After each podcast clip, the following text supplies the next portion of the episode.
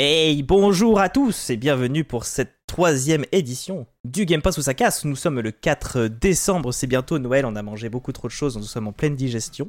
Et comme d'habitude, cette émission est enregistrée sur la chaîne Twitch It's Some Potatoes où euh, les personnes qui sont dans le chat vont pouvoir participer. Et je suis pas seul, je suis avec Jen Noodle pour la deuxième fois. Comment vas-tu, Jen Noodle? Ça va très bien. Coucou à tous. comment, comment ça s'est passé ton petit mois de novembre? Eh ben, ça s'est très bien passé.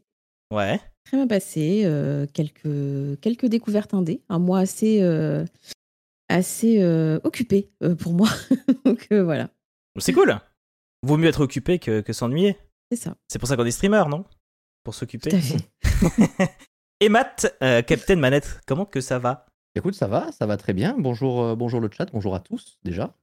Et toi alors, ton petit mois de novembre? Ouais. Ben, mois de novembre, ça s'est fait début novembre, terminé euh, Dark Souls 2, qui est donc le dernier euh, From Software qu'il me manque.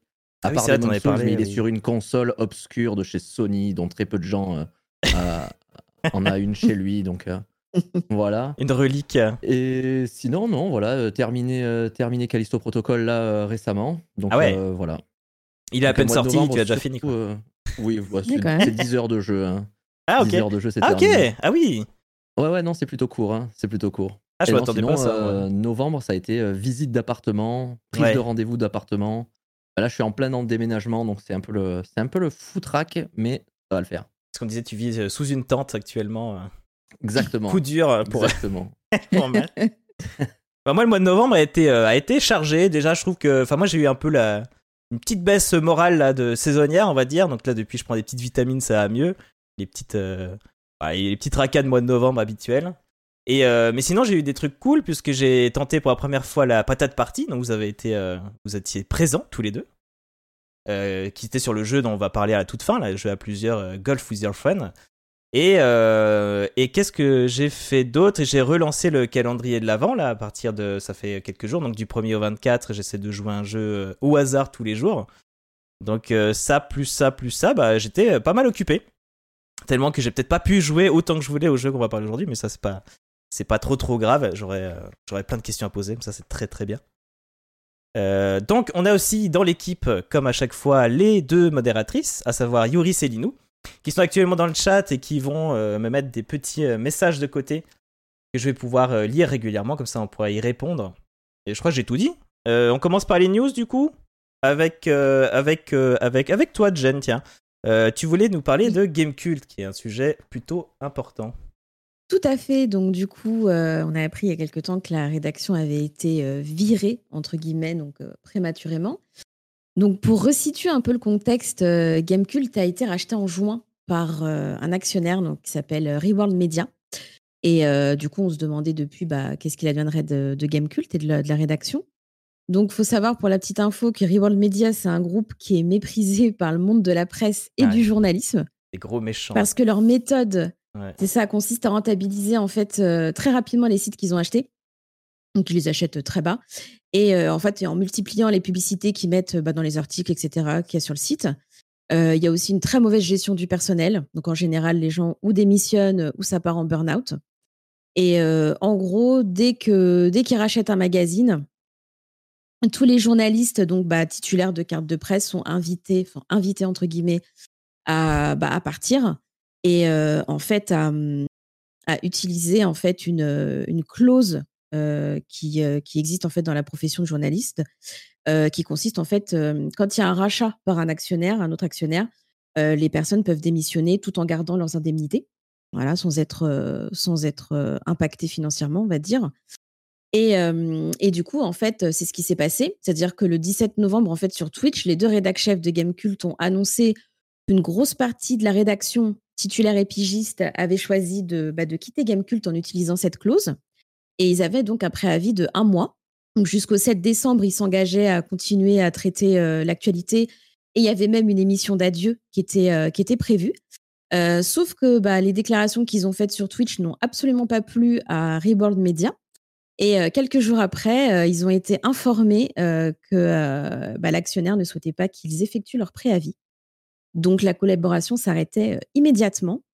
Et en fait, d'après certaines sources, le but, c'était vraiment de mettre en congé la, rédaction pour éviter qu'il y ait une ultime émission qui aurait été vue comme la fin du site, ce qui pour eux n'est pas le cas. Voilà. Ouais, parce qu'en fait, si on remet un peu les dates, donc le rachat, il a été fait en septembre, je crois, ou fin août? Euh, Juin, normalement. Ah bon? Je crois que c'était moins tôt que ça.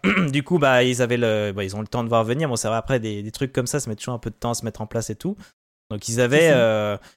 J'ai pas l'impression. Je sais pas s'ils avaient vraiment. S'ils étaient vraiment. Euh, enfin, dans les faits, je crois pas qu'ils aient vraiment été euh, mis dehors, mais c'est vrai que vu les conditions qu'ils mettaient en, place, c'était un peu le, la seule échappatoire. Oui, voilà. Je pense qu'ils ont essayé de voir comment ils, est-ce qu'ils pouvaient continuer euh, leur, euh, leur, euh, bah, la qualité en fait de leurs articles, etc. Et je pense qu'ils ont vu que c'était pas possible, donc ils ont préféré bah, prendre la clause en fait et partir. Mmh ouais, parce que c'est vrai que Game... Ouais, vas-y, vas-y. Mais ça devait pas s'arrêter aussi vite, quoi. C'est-à-dire que bon. C'est vrai que tu parlais de la qualité d'écriture, et c'est vrai que Gamecult est quand même connu pour. Bon, moi, j'ai pas été trop lecteur Gamecult, mais j'ai toujours su qu'il était, c'est un site très très apprécié avec des personnes euh, qu'on aimait retrouver. Il y a même Gotos qui est parti ensuite tout seul mm. faire son truc de son côté et les gens l'ont, les ont, enfin, l'ont suivi. Et donc maintenant il arrive à faire euh, euh ses, émissions de son côté. Mais c'est pas, ça va pas être le cas de tout le monde. Donc c'est vrai que la question se pose, c'est qu'est-ce qu'ils vont devenir? Et, euh, et c'est vrai que c'est pour tous les journalistes et pour tous les passionnés de jeux vidéo, c'est une grande page qui se tourne parce que même s'ils ont beau dire que l'émission, que comment le site va fermer, va euh, va continuer, pardon. Même s'ils sont en train de dire que le site va continuer et va encore perdurer, on sait que si on change toute une équipe, on change toute l'âme en fait qu'il y a derrière les articles et on va trouver une équipe qui va pas forcément suivre. Parce que euh, jusque là on a toujours eu une équipe qui évolue euh, d'autres personnes qui arrivent d'autres qui partent mais il y a toujours quelques-uns même une bonne partie qui sont encore là et qui peuvent un peu transmettre transmettre au nouveau l'esprit voilà exactement. Et là bah ce ah, sera pas le cas. vu, vu, en plus le l'acheteur c'est clair et net que même s'il y en a qui voulaient continuer l'esprit, ça, ça, ça marchera pas. Ça, mmh ça perdurera pas du tout. Est-ce que tu veux nous parler La euh, qualité va se ressentir. Parce que ouais, Reworld, ils sont connus pour, euh, pour enterrer un peu tout ce qu'ils achètent, quoi. Mmh. Et donc, euh, bah, on, on sait pas ce que ça va donner, mais à mon avis, rien de très, très, très, très joli, quoi. Et c'est vrai que je savais, savais, pas qu'ils avaient pris ouais, Science et Vie. Et Science et Vie, en tout cas Science et Vie Junior, quand j'étais petit, j'aimais bien lire ça. C'était bien écrit, c'était super intéressant. Et c'est vrai que maintenant, bah, depuis, j'avoue, je me suis pas réintéressé trop. Après, c'est vrai que la, situation de la, la situation de la presse actuelle, surtout papier, est un peu en déclin. quoi. C'est vrai que moi, ça fait longtemps que j'ai pas acheté un magazine. De temps en temps, je prends un petit dans... canard PC. Mais...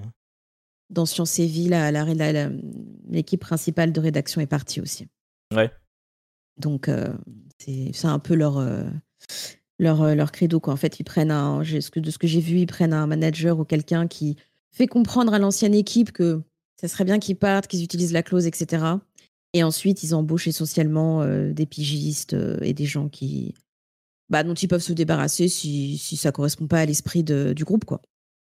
Et sinon, il y a Osha qui nous avait dit au tout début, et on a parlé vite fait de Golf with Friends, même si on va revenir plus tard. Euh, j'ai pris le jeu de golf qui était en solde pendant le Black Friday, car ça m'a donné envie de jouer quand je vous ai vu. Pendant donc la patate partie qu'on avait fait il y a deux semaines. Mmh. C'est cool, ça a donné envie. C'est vrai qu'on s'était bien amusé, c'était vraiment très chouette. Mmh. Oui. Bon choix. Et finalement, euh, Yuris qui nous disait J'adorais Science et Vie. Et ouais. Mm. Malheureusement, c'est la fin. Et... Euh, ouais. Bah, Mais je vois qu'ils ont, euh, je vois qu'ils ont aussi Eclipsia. Ouais. Mais ça existe encore, Eclipsia? Alors, je sais pas, mais ils ont le nom de la marque en tout cas. D'accord. Ça leur appartient. Donc, fermeture 2020, mais 2019 apparemment. Ouais, tu vois, pour la première version. Pour moi, ça avait déjà disparu, euh, Eclipsia, mais. Mais Eclipsia, oui, tout le monde s'en fout, mais ils l'ont, quoi. Donc c'est quand même. Là, c'est pareil, Eclipsia. activité internet, quoi. Eclipsia, pour moi, c'est Domingo, c'est euh, Jiraya, euh, c'est Zerator et tout. Ils sont tous partis, donc à un moment donné, euh, s'ils ah partent tous. C'est tous, ceux qui étaient à Ashford, en fait, à ce moment-là, quoi. Mm. C'est pas parce que. tout le monde pas parce que le nom et le domaine existent encore que ça existe encore quoi. Si si t'enlèves tout dedans, euh, il reste plus rien. Ouais ouais ouais. Mais ça a l'air d'être un petit peu le, un petit peu le, la ligne éditoriale disons de Reward Media quoi. Mm. De récupérer un truc, virer tout ce qui est la base et mm. faire un autre truc qui a rien à voir. Euh. C'est comme si tu prenais une voiture, tu vois, tu prends une deux chevaux, t'enlèves tout ce qu'il y a dedans, tu vois, tu gardes juste la coque. Et après, tu colles de la pub à l'intérieur. C'est ça. Voilà, pour se faire de l'argent. c'est à peu près. Euh, tu mets un moteur de voiture sans permis. Une tondeuse à gazon. Tu peux tondre ton gazon avec, mais c'est tout quoi. tu penses c'est une voiture? Non, c'est une tondeuse à gazon. Voilà. tu mets un petit aspirateur de maison, tu pour aspirer, les... pour, aspirer ta maison et tout. Bref. L'enfer. Et tu voulais aussi nous parler donc de euh, pas de Game Cult, ça va de Game Awards. Des Game Awards, ouais, donc qui ont lieu le 8, décembre, le 8 décembre, pardon, au Microsoft Theater de Los Angeles. Et donc en France, ça sera dans la nuit du 8 au 9 décembre. Ça commencera à 1h30, bon, sachant qu'à 1h30, ça sera le pré-show. Du coup, ça, ce sera plus un début, euh, un début à 2h. Et euh, du coup, j'ai sélectionné quelques petites catégories euh, qui peuvent être intéressantes. Donc, par exemple, il y a dans la catégorie du meilleur démarrage indé, donc sont nommés Neon White, Norco, Trey, Tunic et Vampire Survivors. du coup, quel jeu vous pensez, enfin, vous aimeriez voir gagner? T'as dit Stray, c'est ça? Ouais. Ah bah moi je amoureux des chats ici. Coucou, j'ai fini le jeu, donc euh, moi je serais parti sur Stray clairement. Ah, moi je partirais sur Tunic, clairement. Tunic, je l'ai pas testé Tunic, mais euh, ça avait l'air chouette ce côté où tu penses que c'est un certain type de jeu et en fait pas tout à fait. Il avait l'air d'avoir un peu un secret, une, une double facette qui avait l'air chouette. Ouais, non, il est super sympa. Mm. Mais Norco a l'air cool aussi. Hein. Norco est très sympa. Mm. Très très sympa, beaucoup de textes. Il est sur le Game Pass d'ailleurs et euh, très très euh, très très cool. Et euh, du coup, j'aurais bien choisi Stray. Quoi qu'en meilleur démarrage indé, je pense que Vampire Survivors peut aussi avoir beaucoup de chances de gagner. Il y a quand même mm, bon... Alors attends, je les confonds toujours. Vampire Survivors, c'est le truc où on ramasse plein d'objets, où il y a plein d'ennemis à l'écran, ou ça n'a rien à voir? Ouais, c'est ça. Ah, c'est celui-là, ouais. Ouais. J'ai jamais joué. Euh...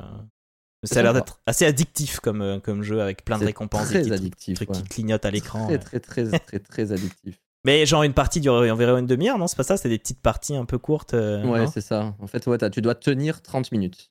Ah oui, ah, c'est fixé à 30 minutes, ah oui, c'est pour ça. Ouais, et à la fin, t'as un boss. Et, euh, et enfin, après, ça dépend, ça peut varier un petit peu. Mais voilà, t'as toujours, as toujours le boss de fin. Tu dois arriver à la fin, à la fin de chaque run. Et chaque run est chronométré. Il risque Je sais plus si c'est une demi-heure ou quoi. Vous avez chacun votre poulain, c'est marrant, ouais. Ah, encore que Stray, on, est, on était deux à en parler, quoi. c'est français, quoi, voilà. Dans la catégorie meilleur jeu indé, euh, donc sont nommés, il y a Tunic, euh, Cult of the Lamb, Stray encore, Sifu et Neon White. Cult of the Lamb, j'aurais bien voulu le tester. Il a l'air vraiment chouette. Je trouve que visuellement, il a une patate, il a un style graphique, enfin, il a vraiment mm. tout pour réussir. Puis il a une sorte de, de mélange de deux genres qui a l'air très très chouette. C'est justement ce que je lui ai reproché, moi. Il essaye de faire ah. trop de choses ah sans, aller dans, sans aller assez en profondeur dans les deux. Ouais, je le trouve un peu, un peu limite. J'ai bien aimé, mais je le trouve un peu juste dans, dans ce qu'il a proposé. Moi, là, ça serait Tunic et Sifu. J'hésite, j'hésite beaucoup. J'ai adoré Sifu aussi. Très technique à prendre en main. Ouais, ça a l'air. Dès que c'est du gameplay un peu technique, de toute façon, ça me parle vachement. Ouais, et en plus, j'aimerais bien, j'aimerais bien le tester, Stray aussi. Euh. C'est vrai que c'est un des jeux qui me manque euh, à tester de cette année là. Ça bah, fait un grand bruit. Génial. Moi, ce que j'aime bien avec, avec Stress, c'est que ça fait partie des rares jeux où on joue pas un être humain en fait. Donc déjà rien que ça, je trouve que c'est super chouette. Au-delà du fait que j'adore les chats, je trouve ça vraiment cool qu'on puisse se mettre vraiment dans la peau d'un chat. Et euh, parce que je trouve que tout est ramené mm. toujours à l'humain. Même dans Pokémon, les Pokémon quand ils évoluent, ils finissent comme des humains euh, debout et machin. L'évolution ultime, c'est toujours un humain. Et c'est dommage en fait, je trouve. Et il n'y a pas assez de jeux. Moi, dans l'année, il y a un des jeux que j'ai adoré jouer, c'était Carillon. Carillon, on joue un truc qui ressemble à rien ah, du tout. Une sorte de ah, bah, gerbasse euh, qui, qui, qui, grimpe au plafond et qui explose tout sur son passage. En plus, on joue un, un méchant, ça aussi, c'est encore un peu plus rare. Mm. Donc, je trouve que Carillon était génial pour ça. Et je trouve qu'il manque trop. Euh, il y a beaucoup de gens. J'ai eu un petit débat là-dessus sur Twitter avec, euh, avec je sais plus qui. Et qui disait est-ce qu'on est obligé d'avoir un, euh, elle, elle parlait même, c'était une femme, je m'en souviens, elle parlait même, est-ce qu'il faut vraiment que ce soit un mec pour qu'on puisse s'y référer? On peut pas, un mec peut pas jouer une femme? Enfin, tu sais, elle avait un peu, un peu énervé sur ce truc-là. Et je dis, bah, même, carrément, pourra pas être un animal ou quoi, quoi. Comme euh, Okami, par exemple, où on joue un loup et c'est trop bien, quoi. Mm. J'ai pas aimé, mais euh, ouais, je comprends le point de vue. Okami, il y a des trucs qui sont un peu agaçants, mais, mais tu vois, le fait de jouer autre chose qu'un humain, je trouve ça chouette, quoi. Ouais, ouais, ouais. ouais le principe est cool. Et puis même quand on joue une sorte de Hulk-like ou un super-héros, est-ce qu'on joue vraiment un humain quoi? Euh, C'est un humain avec des super pouvoirs finalement qui fait des trucs incroyables et c'est ça qu'on aime, tu vois. Donc euh, pourquoi pas On aurait pu remplacer un Hulk par un gorille et les gens auraient été offusqués alors que bah c'est pareil finalement, à peu de choses près. Et donc t'avais encore une catégorie? euh, Bah, du coup, dans celle-ci, moi, j'aurais bien vu Cult of the Lamb du coup. Et après, bah, il y a la fameuse catégorie qui arrivera à la fin de, des Game Awards, c'est le jeu de l'année. Donc, sont nommés euh, A Plague Tale Requiem, Elden Ring, Stray, God of War Ragnarok, Horizon Forbidden West et Xenoblade Chronicles 3. Bah, Elden Ring. Voilà, bon, je rejoins Matt, moi. De toute façon, je pense qu'il y a. Voilà. En termes de propositions, je sais pas s'il y a eu mieux cette année. Alors, j'ai pas joué à Plectel. J'ai joué un peu Elden Ring, donc je serais tenté parce que j'arrête pas de me dire qu'il faut absolument que j'y rejoue. En tout cas, visuellement, il est trop beau et tout. Même moi qui suis pas très from, j'avoue que ça aurait. Enfin, si j'avais eu plus de temps, j'y aurais joué bien plus. Euh, et après, t'avais dit quoi d'autre? Je crois qu'il y en a beaucoup auxquels j'ai pas joué en fait. Euh, God of War, le dernier, Ragnarok? Je l'ai pas encore, je l'aurai, je pense. Euh, Horizon, Horizon Forbidden West. Pas joué. Et le Xenoblade Chronicles 3. Ouais, non, je les ai pas joués. Bah, j'aurais dit Elden Ring du coup aussi, par défaut. Et toi, Jen, tu l'avais dit ce que t'aurais dit sur celui-là Ouais, Elden Ring aussi, ouais. Parce que c'est le premier From Software auquel j'ai joué et j'ai passé beaucoup trop d'heures dessus, mais voilà. Franchement, Elden Ring a tellement marqué l'année. Il a beau être. En plus, c'est marrant parce mm. que généralement, il y a dans ce genre de, de, ceux qui ont une place un peu plus importante, c'est ceux qui sont encore bien dans la tête des gens. Donc, c'est souvent ceux qui sortent un peu vers la fin. Donc, on pourrait penser à Ragnarok ou quoi. Et lui, il a beau être sorti en février, je pense que tout le monde s'en souvient encore tellement qu'il y a vraiment moyen qu'il passe, mm. à mon avis.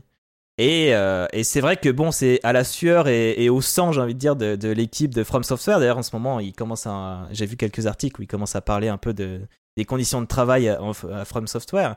Mais c'est vrai que le travail abattu là-dessus est, est, complètement incroyable. Donc, Après, là, ce qu'on parle aussi, mm. c'est plutôt des conditions de travail générales euh, liées au Japon.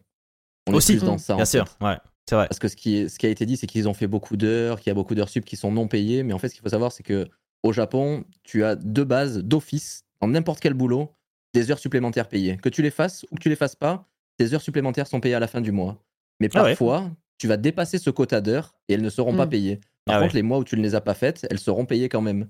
Donc, tu as un petit peu un système de paiement différent. J'ai vu un type qui travaillait justement dans le milieu du jeu vidéo au Japon et il expliquait ce système, ce système de salaire.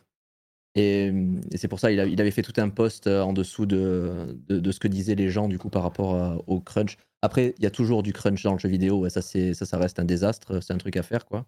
Voilà, en, termes de salaire, euh, c'est ce qui se fait, c'est ce qui se fait au Japon et c'est pas terrible. Ouais, et autant en France ou dans des pays comme ça où on a par exemple le 35 heures ou des bonnes conditions de travail, quand on voit du crunch, on s'offusque. Autant au Japon, bah, malheureusement, hein, ils, quelque part, ils ont l'air d'être un, peu habitués à travailler énormément dans n'importe quel domaine en fait, dans un peu tous les boulots. Aux États-Unis, je pense. Hein. Voire même avoir plusieurs boulots en même temps. Les États-Unis, je sais pas trop, ouais, mais. Euh, les États-Unis, ouais, ils sont au Japon, c'est vrai que t'as ce vrai truc, euh, as ce vrai truc de réussite au Japon, que plus tu travailles, plus tu es quelqu'un de bien, plus tu t'investis dans l'entreprise, plus tu es, euh, tu es une bonne personne. Hmm. Les gens qui partent pile à l'heure au Japon, ça ne plaît pas. C'est pas, pas très très bien vu, quoi. Ouais. Mais et, en plus d'ailleurs c'est marrant parce que dans bon on parle un peu d'une autre news, on digresse, mais cette news qu'on a vu un peu sur les conditions de From Software, il y en a quand même euh, que certains japonais qui essaient de le défendre un peu aussi. Ils disent non mais c'est normal, non mais en fait on part pas si tard que ça, alors qu'il nous dit bah 19h, 20h. Finalement, en fait, ils partent plutôt tard. Bah Mais il a l'air de le défendre. Pour eux, ça a l'air d'être euh, pas si ouf que ça. Donc, c'est un sacré débat. Et puis, c'est vrai qu'on commence à rentrer un peu dans, le, dans comment, les, coutumes un peu d'un pays qui sont différents des nôtres. Donc, c'est vrai qu'on c'est un peu plus dur à juger. Mais bon, on, ça se voit qu'il y a eu beaucoup de boulot sur ce Elden Ring. Ça se voit qu'ils ont forcément sué. C'est obligé. C'est comme, euh, c'est comme les grosses productions comme The, Last of Us où il y a eu tout un débat dessus. On sent le travail est trop bien fait. Il y a trop de contenu qui est, qui est aux petits oignons, donc on sent bien qu'il y a eu beaucoup de travail, évidemment. Il y a Entre des Lives qui dit le jeu de l'année, c'est Hogwarts Legacy. il est pas sorti encore. mais, mais ce sera le jeu de l'année prochaine, tout simplement. Qui sortira aussi en février, en espérant qu'on l'ait pas oublié d'ici là. Puis voilà. Ouais. Euh, Duncred qui dit entre Sifu et Stray OMG, les jeux en DFR cette année. Ah, Sifu, c'est français aussi? Ouais, ouais, ouais. Ansa, Tinikin aussi. C'est vrai qu'on a eu beaucoup de choses françaises qui sont vraiment de qualité. Vive la France. Vive la République, vive la France. Yoris qui nous dit bah Elden Ring qu'on aime ou non, tout le monde ne parle pas de ça et ne stream que euh, ah non, tout le monde ne parle que de ça et ne stream que ça à peu de choses près. C'est vrai hein. Et même, euh, mm. et même moi, je commence à en avoir un peu marre. L'autre jour, j'ai voulu faire un raid et j'ai vu euh, deux personnes qui, qui, étaient dans mes trucs. Et il y en a un qui était sur Dark Souls, sur Dark Souls 2. J'en ai marre. J'en ai marre de faire des raids sur des from, jouer à autre chose, merde. Mais quand on voit que Dark Souls 1 est encore énormément joué et le jeu, il est sorti en, ouais. sorti en 2012, je crois. même, même, avant, même en 2008, quoi. Mm. Ouais, non, c'est fou. Donc ouais, c'est dingue. Hein. Mais après, c'est des jeux qui ont, qui ont, une énorme rejouabilité et même les découvrir des années plus tard. Mm. Moi qui les ai tous faits là dans l'année, là, en un an, j'ai fait tous les jeux From Software. Ils sont encore bien jouables. Hein. Ils sont encore bien bien jouables. C'est encore agréable à parcourir. Quoi. Ouais, ouais, puis il y a une côté, même si c'est un peu rigide, c'est presque un peu voulu par les mécaniques où euh, c'est très, tu te mets là, tac, très mécanique. Même les combats sont mécaniques, donc avoir une animation un peu rigide, j'imagine que ça doit pas être trop gênant pour, euh, pour, euh, pour l'expérience du jeu, quoi. Non, non, non. J'aurais dit. Dan Krat qui dit J'aurais dit Gotham Knight en jeu de l'année avec un petit tête troll. Ah là là, quel, quel flop celui-là quand même. Ah J'ai vu. L'angoisse. JDG, il a posté, il pas plus tard qu'il y a genre une heure ou deux là, il a posté euh, Je fais tout pour finir Gotham Knight, mais qu'est-ce que c'est une énorme chiasse. Ah, c'est une giga chiasse. Le pauvre Gotham Knight. Ils auraient, fait, ils, auraient, ils auraient suivi la ligne des, des Batman de Rocksteady, vraiment, ils auraient fait un truc fou, mais là, c'est vraiment pas terrible. C'est vraiment pas terrible. Et donc, entre des lives qui répond à Yoris en disant c'est la continuité de ce la continuité de ce qu'était Dark Souls 3 à sa sortie. C'était par rapport à, je sais, peut-être par rapport à Elden Ring, ah qui joue tout le temps et tout. Mais ouais, ouais, c'est vrai que de base, les From Software sont très appréciés. Et là, Elden Ring, c'est un From Software apprécié par les gens qui aiment From Software, plus plein d'autres gens comme moi d'ailleurs, qui n'étaient pas du tout From Software et qui sont quand même tombés dedans et qui eux-mêmes comprennent pas pourquoi ils aiment ce jeu. Et combien de personnes, bah, comme toi, Matt, sont tombées dans les From à partir d'Elden pour ensuite ouvrir en entonnoir sur tous les autres? C'est impressionnant. Je trouve que visuellement, il a un univers euh, plus attirant, en fait. Moins sombre, moins machin. Il y, a des, il y a des belles choses un peu variées. C'est pas, c'est pas euh, Teletubbies, hein je suis pas en train de dire ça. Mais c'est vrai que je sais pas, il y a un univers avec un bel arbre lumineux dès le début, des énormes dragons, ça fait rêver un peu. Un peu euh, le Game of Thrones. Il y a une variété d'environnements incroyable, le level design il est, il est exemplaire. Parce que de loin, tu vas voir un château, tu vas rentrer dans ce château, le château il va avoir 6 étages, 49 passages secrets, tu vas avoir 3 boss à l'intérieur, tu vas, mm. tu vas visiter le château 4 fois, tu vas revenir une cinquième fois, tu vas trouver 2-3 zones mais immenses que tu n'as jamais vues en passant les deux premières fois. c'est, le, le, level design chez From Software de toute façon est exemplaire. Mais Elden Ring, ils ont vraiment montré la, la, la maîtrise de, dans, dans ce domaine-là. Et vraiment, c'est. Euh, je trouve qu'en termes de réalisation, et, c'est plutôt exemplaire en termes de jeu, quoi. Ouais, c'est vrai que le truc qui me bloque le plus, c'est la durée, quoi. Quand je sais qu'il faut 140 heures pour le mm. finir, euh, et c'est con, je pourrais me dire, bah, je veux pas le finir. non, mais j'exagère, tu vois. Je, je, pourrais me dire, je veux pas le finir, je veux juste y jouer, mais je sais pas, ça me bloque un peu, c'est dommage. mis en 55 heures, je crois. Ok. Ils ont quand même réussi le pari de, bah, de, de, faire un jeu qui attire des personnes qui n'étaient pas du tout là-dedans, euh, comme moi, voilà, mmh des, des, gros noobs, entre guillemets, et qu'ensuite ils se mettent euh, bah, aux autres jeux From Software, et voilà quoi. Donc c'est plutôt réussi quoi. Et puis il y avait ce côté aussi plus facile d'accès parce que euh, on peut farm, on peut farm et aller mmh. voir ailleurs si on n'y arrive mmh. pas. Et ça, c'est un truc qu'il n'y avait pas trop dans les autres où euh, si tu t'es bloqué, bah, tu pouvais être bloqué, bloqué et ne plus jamais aller plus loin. Et euh, Tu peux prendre le temps d'explorer, quoi. Tu peux, tu peux un peu plus t'aventurer autour. Mmh Bon, sur ce, on a pas mal digressé, mais bon, Elden Ring semble bien parti, hein, on, va pas, on va pas mentir. On verra bien, les résultats dans la semaine, du coup. Euh, à savoir aussi que les Game Awards, c'est toujours l'occasion pour euh, annoncer plein de nouveaux jeux. À la base, c'est vrai que ça a toujours été Game Awards pour euh, dire le jeu de l'année, machin. Et c'est même presque plus devenu un moment où il y a des grosses annonces de jeux, genre World Premiere, ok? Et des trucs comme ça, que, que les trucs finalement où, on, on, récompense, mais bon, c'est quand même là et ça a quand même une place donc on verra aussi toutes les annonces qui, vont arriver, toutes les nouvelles bandes annonces euh, de jeux euh, déjà. Je pense qu'il y aura du FF, euh, du FF16. Je pense qu'il y aura voilà. le prochain mm. Assassin's Creed, c'est fort possible parce qu'il commence déjà à en parler là. Donc à mon avis, il va y avoir pas mal de choses. On passe à la news de Matt qui nous parlait de la série Cyberpunk. Alors oui, je vais pas vraiment parler de la série Cyberpunk, mais plutôt du regain d'intérêt qu'a eu Cyberpunk 2077 après la sortie de la série. Là, c'est enfin, la première fois que, de manière notable en tout cas, on a une, euh, un vrai regain d'intérêt pour un, pour un jeu vidéo à partir d'une série. Alors, je sais, j'ai pas les exemples en tête, il y avait eu d'autres séries qui étaient sorties, mais bref, on a quand même eu un, un pic de 1 million de, de, jeux achetés après, la, après la, la, sortie de la série, donc ce qui est gigantesque, vraiment euh, énorme. Donc on en est actuellement à plus de 20 millions d'unités vendues pour Cyberpunk 2077, ce qui est pareil euh, gargantuesque. Quoi. Mmh donc le jeu était très bien, mais il manquait, euh, enfin il a fait un, départ catastrophique. On va pas se mentir, ça a été, euh, dramatique. Malgré que là la version PS4 et Xbox One, elles ont été quand même bien sacrifié. Même encore aujourd'hui, euh, l'état et l'état est vraiment vraiment pas top. Ouais, ils auraient pas dû les sortir sur ces consoles là. Quoi. Je pense qu'ils auraient Mm. pas dû les sortir. L'ambition était trop euh, était trop haute en fait par rapport à par rapport à ça. Par contre, la version PS5, la version Xbox Series Ah, et PC, la version PC, euh, oh, incroyable. PC, elle est euh, PC, elle est géniale. hein. Là, Ah quand ouais. j'y joue en, en 3070 avec du DLSS dans tous les sens, ray tracing et tout, ça envoie un steak pas Mm. possible. J'ai vraiment donc, adoré coup, ce jeu. euh, moi. J'ai adoré ce jeu. Cyberpunk, ouais. Mais il faudra que je le reparcours. Moi, je l'avais fait, euh, je l'avais fait à sa sortie, et c'est vrai qu'entre temps, j'y ai pas rejoué, et j'ai passé quoi, une cinquantaine d'heures dessus. Mhm. Mais il faudrait, j'aimerais bien y retourner. Ouais, c'est vrai que ça me tente pas mal. Mais du coup, ça pose un petit peu la question des, des projets du coup futurs de Cyberpunk, parce que j'ai vu qu'ils commençaient un petit peu à discuter de projets transmédia.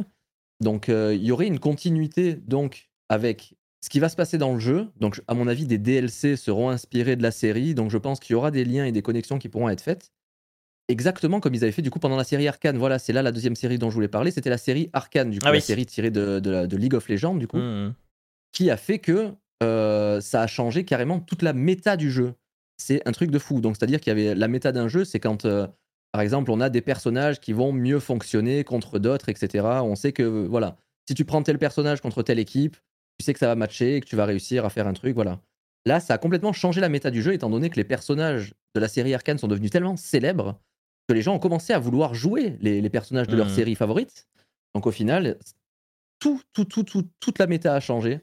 C'est plutôt intéressant du coup à, à observer, je trouve, comme phénomène. La façon dont, dont tu peux avoir une plateforme de streaming qui va diffuser du coup un truc qui n'a rien à voir, qui va expliquer des origin stories qui n'existent pas. Parce qu'au final, dans Arkane, on a. Si, on sait que Vi, euh, c'est la sœur de l'autre, et on sait que voilà, on sait qu'il y a deux, trois liens de parenté, machin. La série Netflix, elle, a, a développé tout un lore derrière. Et exactement pareil pour Cyberpunk, ça nous montre un petit côté de Night City qu'on connaissait pas vraiment. Et au final, ben, le regain d'intérêt qu'il peut y avoir derrière et du coup l'histoire qu'il peut y avoir en plus, euh, qui peuvent sortir soit à travers des DLC gratuits ou payants, je trouve que ça peut être super intéressant.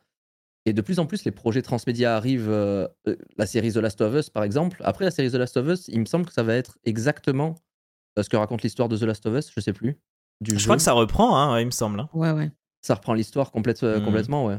Donc là, après, peut-être qu'il y aura, il n'y a pas forcément d'intérêt, étant donné qu'il y a eu 15 remakes de The Last of Us et que maintenant on commence à, avoir- on va avoir la série. Bon, Ouais. je pense que ça sera plus ciblé pour ceux qui veulent connaître l'histoire et qui n'ont jamais joué à, à la console, peut-être, qui n'ont jamais joué au jeu. Bien, oui, ça existe. Des gens n'ont pas joué à The Last of Us encore aujourd'hui. Moi, j'ai jamais joué à remakes. J'ai pas du tout joué à jamais fait The Last of Ah Us? Non, non, non. Ça me tente pas Bah trop voilà. en vrai, mais ça fait un peu partie de ces jeux euh, un peu linéaires Ah, est à génial, hein. histoire et tout. euh, je sais pas, il m'a m'a jamais trop attiré. Voilà, c'est- je trouve le, le mix de The Last of Us est sympa. T'as vraiment ce côté histoire et survie qui est vraiment bien mélangé dans les deux. Le, le- le scénario fonctionne super bien, euh, fonctionne super bien avec l'aspect euh, l'aspect survie du truc. Quoi. On n'est pas Mhm. vraiment dans un, dans un jeu très narratif où euh, on va te couper Ouais. d'un coup, tu vas avoir une cinématique qui va durer je sais pas combien de temps, tu vas avoir plein d'informations. Ça reste quand même que des petits moments de vie dans des moments de survie avec deux personnages qui sont torturés à leur manière. Et, et je trouve que c'est plutôt intéressant, un petit peu comme God of War l'avait fait euh, dans, dans son remake justement. euh.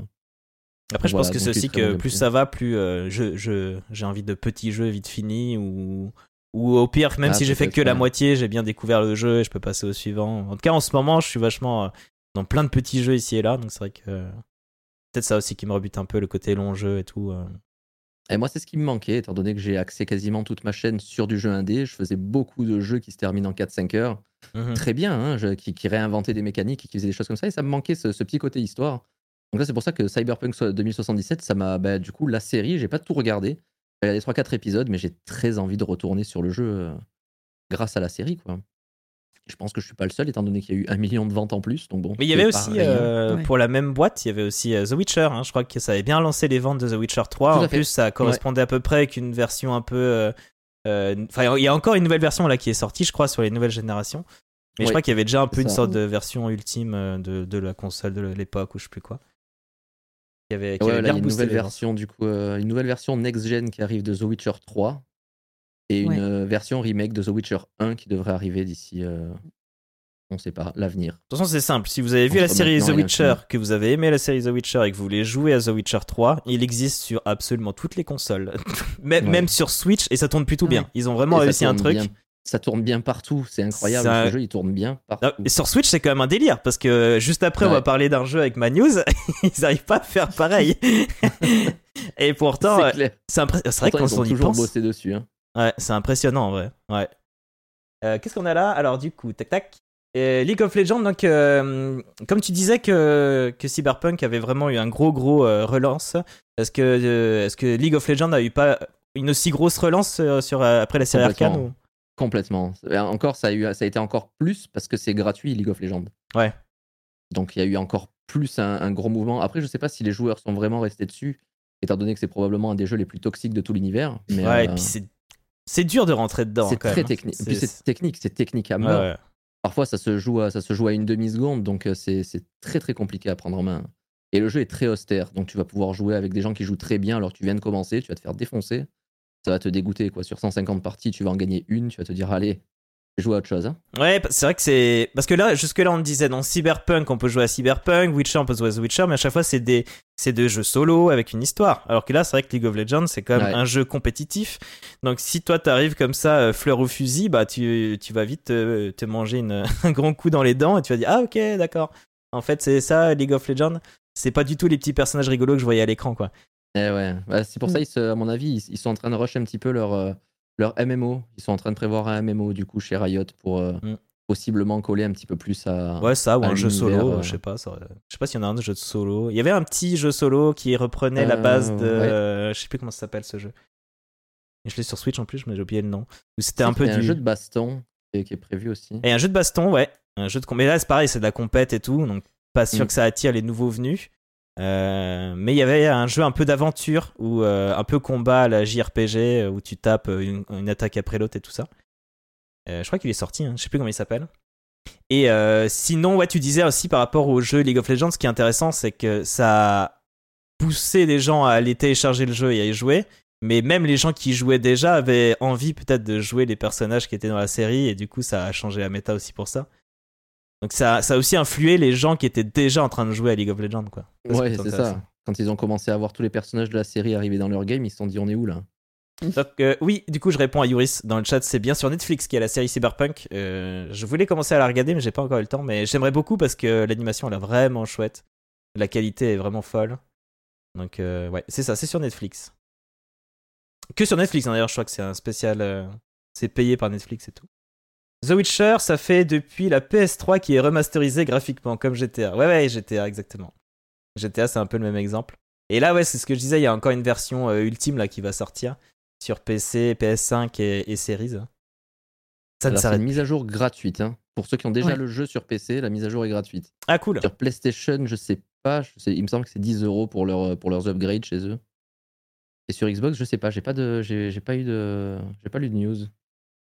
Du coup, on passe au fameux jeu que je disais tout à l'heure, qui est sur Switch, qui est aussi un mode ouvert, mais qui galère des fesses. et qui s'appelle, vous le connaissez peut-être, Pokémon Violet et Écarlate. Alors pendant que je vais en parler, je vais vous montrer euh, une vidéo que j'ai trouvée sur Internet qui me fait super marrer. On voit tous les bugs qu'il peut y avoir dans le jeu. Ça m'a fait énormément rire, donc euh, petit, petit plaisir coupable.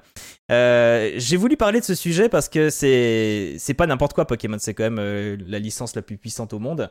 Euh, après Star Wars et toutes les licences Disney et compagnie. Et euh, le jeu il sort, euh, l'avis critique est mitigé. L'avis critique est plutôt bon, sauf techniquement. Il y a des gens qui sont tellement intéressés par la technique qu'ils disent non, c'est le, pire jeu du monde. Faut quand même savoir qu'il a fait un carton. en trois jours seulement, il a vendu 10 millions d'exemplaires. Tu disais tout à l'heure que Cyberpunk, depuis qu'il est sorti, il était à 20 millions et que c'était déjà un joli chiffre. Là, on parle de 10 millions en trois mmh. jours. Voilà, ça exprime donc, 4 millions d'exemplaires au Japon. Euh, qui est énorme et qui, euh, en plus, rien qu'au Japon, ça bat le, record. En fait, ça bat même tous les records. C'est le meilleur lancement pour Nintendo euh, sur Switch. C'est le meilleur lancement d'un jeu Pokémon. C'est le meilleur lancement d'un jeu Nintendo. Et c'est même le plus gros lancement pour une exclusivité console, toute plateforme confondue. C'est énorme. 10 millions, c'est, on se rend pas compte, c'est un chiffre énormissime. Alors, qu'est-ce qui fait ça? Bah, En fait, c'est que Pokémon, euh, moi j'ai adoré les premières, euh, les premières générations et après je suivais un peu de temps en temps. Euh, j'avais consommé un peu le X déjà parce qu'on me l'avait offert et parce que ça se passait en une espèce de France et tout, c'était rigolo. Et puis ça faisait un peu ce petit Pokémon 3D, enfin visuellement il y avait une évolution. En fait à chaque fois qu'il y avait une évolution, je me réintéresse à Pokémon. Et là l'évolution, même si on l'avait un petit peu avec Arceus, Arceus, c'était pas vraiment un jeu euh, qu'on appelle canon, donc vraiment dans l'univers des Pokémon. C'est un jeu qui se passe dans un autre temps. Il euh, n'y a pas les arènes, il n'y a pas les machins. C'est pas tout à fait un Pokémon comme on, a l'habitude. Celui-ci, c'est un Pokémon comme les autres, avec euh, les mêmes règles. Il y a des arènes, il y a des machins, il y a des trucs, il y a des dresseurs à battre ici et là, des choses, enfin des plein de Pokémon à, à capturer. Sauf qu'ils le font en mode ouvert, en monde ouvert, pardon. Et ça, ça attire énormément et en même temps, ça pose des gros problèmes techniques parce qu'un monde ouvert, c'est pas facile à faire.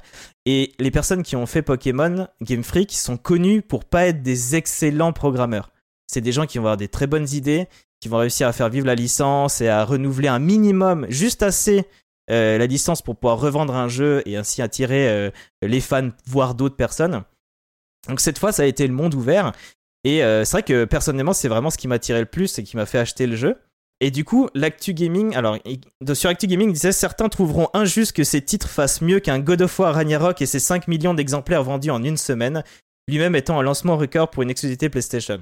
Et c'est vrai que visuellement, on sent que Ragnarok, c'est un jeu qui est, qui est, finement fait. Bon, ça reprend quand même pas mal euh, euh, du premier jeu, mais on sent quand même que c'est bien travaillé, etc. etc. Et c'est vrai que là, quand on voit Pokémon, on peut se dire c'est une énorme blague parce que vous voyez un peu les vidéos qui circulent euh, en bas, c'est bourré de bugs. Bon, après, à savoir qu'un monde ouvert qui sort plein, plein de bugs, c'est monnaie courante, entre guillemets. Euh, il faut pas que ce soit des bugs bloquants, etc. Mais là, c'est même pas ça. C'est qu'en fait, techniquement, euh, il y a un personnage qui est à 2 mètres de moi et son animation, elle fait quand même 2 images secondes. et, et c'est que des trucs comme ça, en fait, qui, qui vont. qui sont pas bloquants, mais qui peut un peu gâcher l'immersion, quoi. Qu'est-ce que j'ai marqué d'autre euh, Pokémon Company euh, pourrait mettre. Oui, c'est ça en fait. Comme on se disait tout à l'heure, c'est la licence la plus puissante au monde. C'est même dommage que Pokémon Company ne mette pas les moyens en fait pour faire mieux. Et c'est ça qui fait débat. Le jeu en soi est bien. Si on l'achète, on peut vraiment s'amuser. Mais quand quand on l'achète, il y a ce petit sentiment. Enfin, quand on y joue, certains peuvent avoir ce petit sentiment de, euh, de se faire un peu enfler. C'est vrai qu'après, c'est tellement une grosse licence qu'on a aussi le mauvais côté de ça. À savoir, comme c'est une grosse licence, il y a des trucs qui sont hyper cadrés. Il faut que le jeu sorte pile poil à telle date, peu importe dans quel état il est, parce que derrière, il y a la série télé. Derrière, il y a les, les, objets vendre, les, les, euh, comment, les produits euh, dérivés. Euh, il y a les cartes Pokémon. Donc si on sort pas le jeu mais qu'on sort tout le reste, ça n'a aucun sens.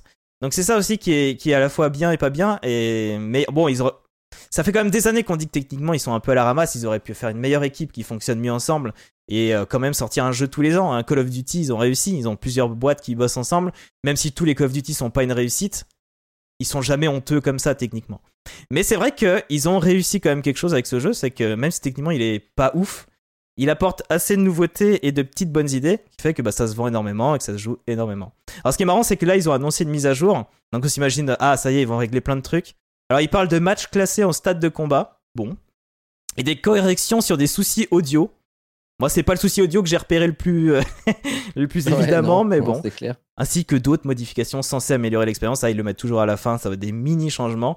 Donc, euh, Nintendo dit entendre les retours de la communauté et tout ça. Moi, ce que je me demande, c'est est-ce que vraiment, à un moment donné, ils vont faire une grosse mise à jour, un peu à la Cyberpunk, voir s'ils arrivent je à. Pense pas. Voilà, c'est ça. Ils sont déjà en train de bosser sur la prochaine gêne. Hein. C'est ça. Mm. C'est, ils vont pas améliorer celle-ci. En fait, sûr, ils, l'ont jamais fait de toute façon. C'est vrai que quand on crée un, jeu vidéo, il y a toujours un prototype qui évolue petit à petit et qui s'améliore. Et une fois qu'il est fini, là, ils le sortent. En fait, j'ai l'impression que chez Pokémon, le prototype c'était Arceus. La version alpha, c'est ça, c'est violet. Alpha, bêta, je dirais, parce mm. qu'il fonctionne quand même bien. Il faut pas, il faut pas non plus euh, euh, dire le contraire. Le jeu fonctionne bien, mais c'est la version bêta. On sent qu'il y a encore des trucs qui vont pas. Et peut-être que le prochain jeu, ce sera le monde ouvert Pokémon, où techniquement ça passe et où en plus le gameplay est chouette. Et j'ai l'impression que c'est plus ça leur façon de procéder. La mise à jour, en fait, ce sera le prochain jeu, quoi. ça fait un peu ça. Faut espérer, faut espérer, parce que là, je me suis remis à Pokémon, moi, depuis la version Soleil-Lune, donc qui était en 2000, 2019, euh, je crois, quelque chose comme ça. C'est possible. Et après, il y avait l'Ultra Lune, donc entre les deux, je, je 2017, ouais, il y a Ultra Soleil, Ultra Lune, mais qui sont sortis il y a quelques années, bref. Euh, je me suis remis à Pokémon Soleil et Lune, qui avait quand même déjà pas mal de problèmes, donc pas niveau technique, mais qui avait pas mal de problèmes en termes de. Ah, c'était c'était Pokémon que tout le monde connaissait, il n'y avait eu aucune innovation dedans. J'ai acheté Pokémon épée et bouclier derrière. Euh, pareil, il y a eu quelques petits. Euh, des gens qui n'étaient pas contents du coup sur la DA, sur la DA un petit peu différente, et j'ai trouvé ça un petit peu simple et un petit peu niant-niant, malgré mhm. que je suis quand même conscient que c'est un jeu pour enfants. Je trouve quand même le message de Pokémon écarlate et violet beaucoup plus intéressant. Mhm. Parce que Pokémon Écarlate, j'en suis en être à 25 heures de jeu. Euh, j'ai vaincu la ligue Pokémon, j'ai fait tous les, tous, les, tous les petits défis qui à côté parce que tu as plusieurs choses à faire dans le jeu. quoi. Et l'histoire est vraiment sympa, ça t'apprend à. Enfin, même pour les plus jeunes, quoi, le message est cool, ça te dit que tout n'est pas forcément tout noir ou tout forcément tout blanc. Il, faut apprendre à vivre un petit peu dans la nuance, que un petit peu tout le monde a ses raisons de faire ce qu'il fait. Et c'est plutôt intéressant, ils ont pris, je trouve, euh, scénaristiquement en tout cas, ils ont pris un, un, un, chemin intéressant, quoi. Et le, rival aussi, le rival euh, qui est Mendy, Wendy, je sais plus comment elle s'appelle, Mendy, je crois. Qui, pareil, a une construction vachement intéressante comparée aux autres. Qui n'est pas, euh, oh, je suis, je serai plus fort que toi parce que tu verras. Non, elle t'encourage à chaque moment à te dire, allez, on fait des combats ensemble, on va se pousser l'un l'autre pour aller de l'avant, tout ça. Donc, euh, je trouve qu'il y a quand même une, une psychologie intéressante apportée dans, dans ce Pokémon-là. Par contre, oui, comme tu l'as dit, techniquement, c'est un désastre. Ça, c'est dommage. Mais du coup, je pense pas que la prochaine version, étant donné qu'ils travaillent toujours dans le rush, euh, c'est compliqué. Là, ils ont créé un monde ouvert. On leur demande, on leur a demandé, mais regardez ce que fait Zelda Breath of the Wild. Zelda Breath of the Wild, c'est entre 7 et 10 ans de développement. Là, ils ont eu 2 à 3 ans de développement. C'est quand même autre chose, quoi. Ils ont, c'est pour un jeu de cette envergure-là, ils ont quand même pas eu le temps. Donc, ce qu'il faudrait, c'est que le, c'est arrêter de les pousser au cul et dire bon ben voilà, maintenant on se le dit, on sort une nouvelle gêne de Pokémon tous les 5-6 ans grand minimum. Et après, le reste, ils peuvent les mmh. compléter avec des genres de Pokémon Arceus. Pokémon Arceus a apporté tellement de, tellement de choses super cool dedans, mmh. notamment en termes de gameplay et tout. C'était vachement intéressant, je trouvais, ce qu'ils ont apporté. Donc, euh, ouais, il leur faudrait plus de temps de développement, en fait. Je pense que le problème est, le problème est surtout là. Les gens veulent de plus en plus les choses rapidement et je pense que ça, ça n'arrange rien l'industrie du jeu vidéo, quoi. Mmh, Malgré que ça se vende. Ce que dit Lino, là, c'est justement les différences qui ont poussé à acheter et à soutenir le changement avec Pokémon Arceus. Et c'est vrai que. Euh, mmh. On a l'impression. C'est vrai, que l'innovation était un petit peu avant sur Pokémon Arceus plutôt que sur ce violet. Mais là, on a quand même euh, un Arceus avec des choses en plus, mais techniquement euh, presque plus à la ramasse finalement qu'Arceus, donc c'est un peu dommage. Ouais, je trouve plus vide, plus creux que, que Arceus qui, qui, nous a proposé quand même quelque chose de, relativement original. Yoris qui dit Moi, je ne fais que regarder euh, It's Up Sauce, donc moi, évidemment. Je joue au dernier Pokémon, mais je passe de bons moments, très sympa à regarder.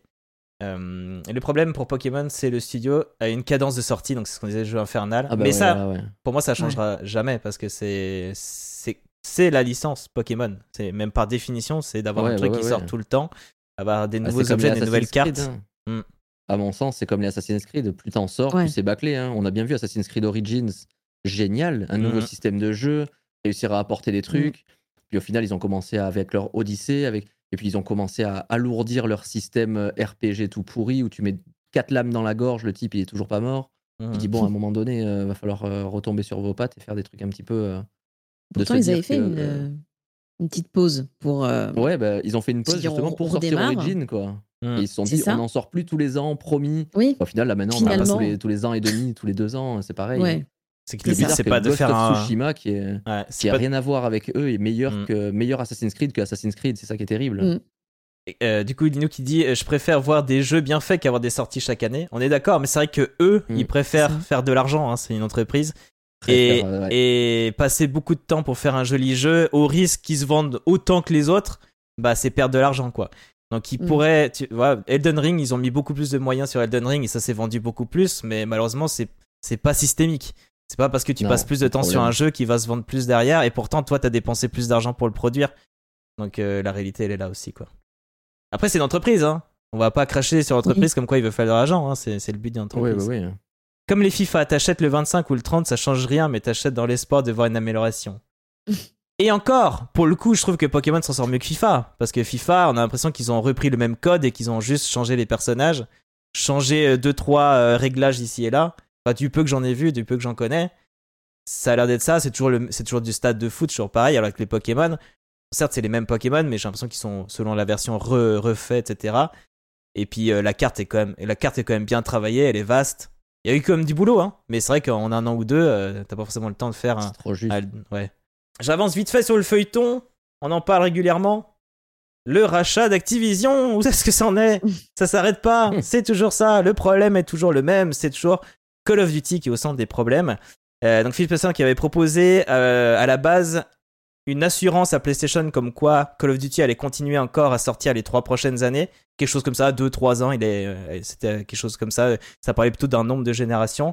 a voulu en fait proposer quelque chose de plus long donc il n'avait pas marqué, bah oui, pour toujours, parce qu'évidemment ce serait bête de s'engager comme ça. Le jeu sortira toujours sur PlayStation, mais il était plutôt parti pour proposer plutôt du 10 ans, des choses comme ça. Donc on sent que Microsoft essaye de, de, de, dire non non mais t'inquiète Call of va sortir. Il l'a déjà dit hein, je le répète on le dit mais là ça parle un peu plus en année ça commence à préciser. Il précise même qu'il n'y a pas de piège parce qu'il pourrait dire euh, ouais bah écoute euh, Call of Duty est sur le Game Pass. Donc si tu veux l'avoir sur PlayStation bah t'acceptes le Game Pass sur PlayStation.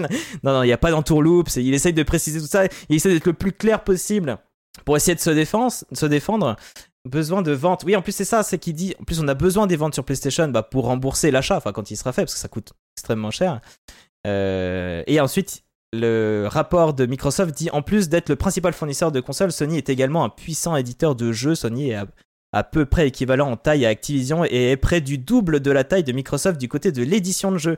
Parce que oui, euh, Microsoft essaie de défendre le fait que Sony, d'un point de vue euh, jeux solo, euh, comment dire, euh, spécifiques à sa plateforme, ils sont quand même pas mauvais. Sony, ils disent, édite des licences first party emblématiques telles que God of War, The Last of Us, Marvel Spider, Spider-Man, Uncharted, Ghost of Tsushima. En plus, c'est des jeux auxquels on a parlé là, c'est fou. On a parlé de The Last of Us, on a, marqué, on a parlé de Ghost of Tsushima, on a parlé de Horizon Zero Dawn. C'est vrai que c'est des jeux qui marquent, c'est des jeux qui, fonctionne énormément quoi. Euh, récemment acquis tout en détenant des parts minoritaires dans Epic Games. C'est vrai qu'ils ont des parts dans Epic Games aussi, donc l'éditeur de Fortnite, euh, du moteur euh, Epic, etc. Et Sony a plus d'exclusivité que Microsoft et nombre d'entre elles sont de meilleure qualité. Non seulement les jeux exclusifs Sony ont plus de succès que ceux de Microsoft, mais ils reçoivent également de meilleures notes de la part des experts secteurs. Donc là, il parle des scores métacritiques et tout. Et du coup, j'ai marqué, c'est beau quand même, l'amour entre Sony et Microsoft. Je trouve ça beau. c'est beau de voir Microsoft qui dit Mais non, mais Sony est extraordinaire Alors que c'est les plus grands, les plus grands euh, rivaux du monde. mais voilà, c'est et du coup, et là Sony en sort. ce qui est étonnant, c'est ça, c'est qu'en fait après Sony, on a sorti quand même une qui est un peu amère, euh, une bien bonne. Il dit la crainte de Sony de voir Xbox augmenter ses prix parce qu'il précise que euh, si Microsoft devient leader face à une concurrence plus faible, donc Microsoft serait en mesure euh, d'augmenter les prix des consoles et des jeux pour les utilisateurs de Xbox. C'est marrant, ça me rappelle une boîte qui commence par SO et qui finit par NI. ça dans le jargon, ça s'appelle un CSC. Totalement. Parce qu'il y a peu de temps, les jeux PlayStation sont passés de 70 à 80 euros et la console a pris 50 euros dans la tronche. Donc c'est vrai que ça fait un peu triste à entendre quand même. Le fait que euh, et donc là, ouais, c'est vrai qu'il y a beaucoup de choses qui, freinent encore l'achat. Il y a notamment le fait que Call of Duty Modern Warfare 2 et Warzone 2 fonctionnent extrêmement bien. Un jeu qui a énormément plu. Warzone 2, il y a eu, je sais plus, 10 millions euh, ou 20 millions de personnes qui étaient connectées en même temps. C'était énorme.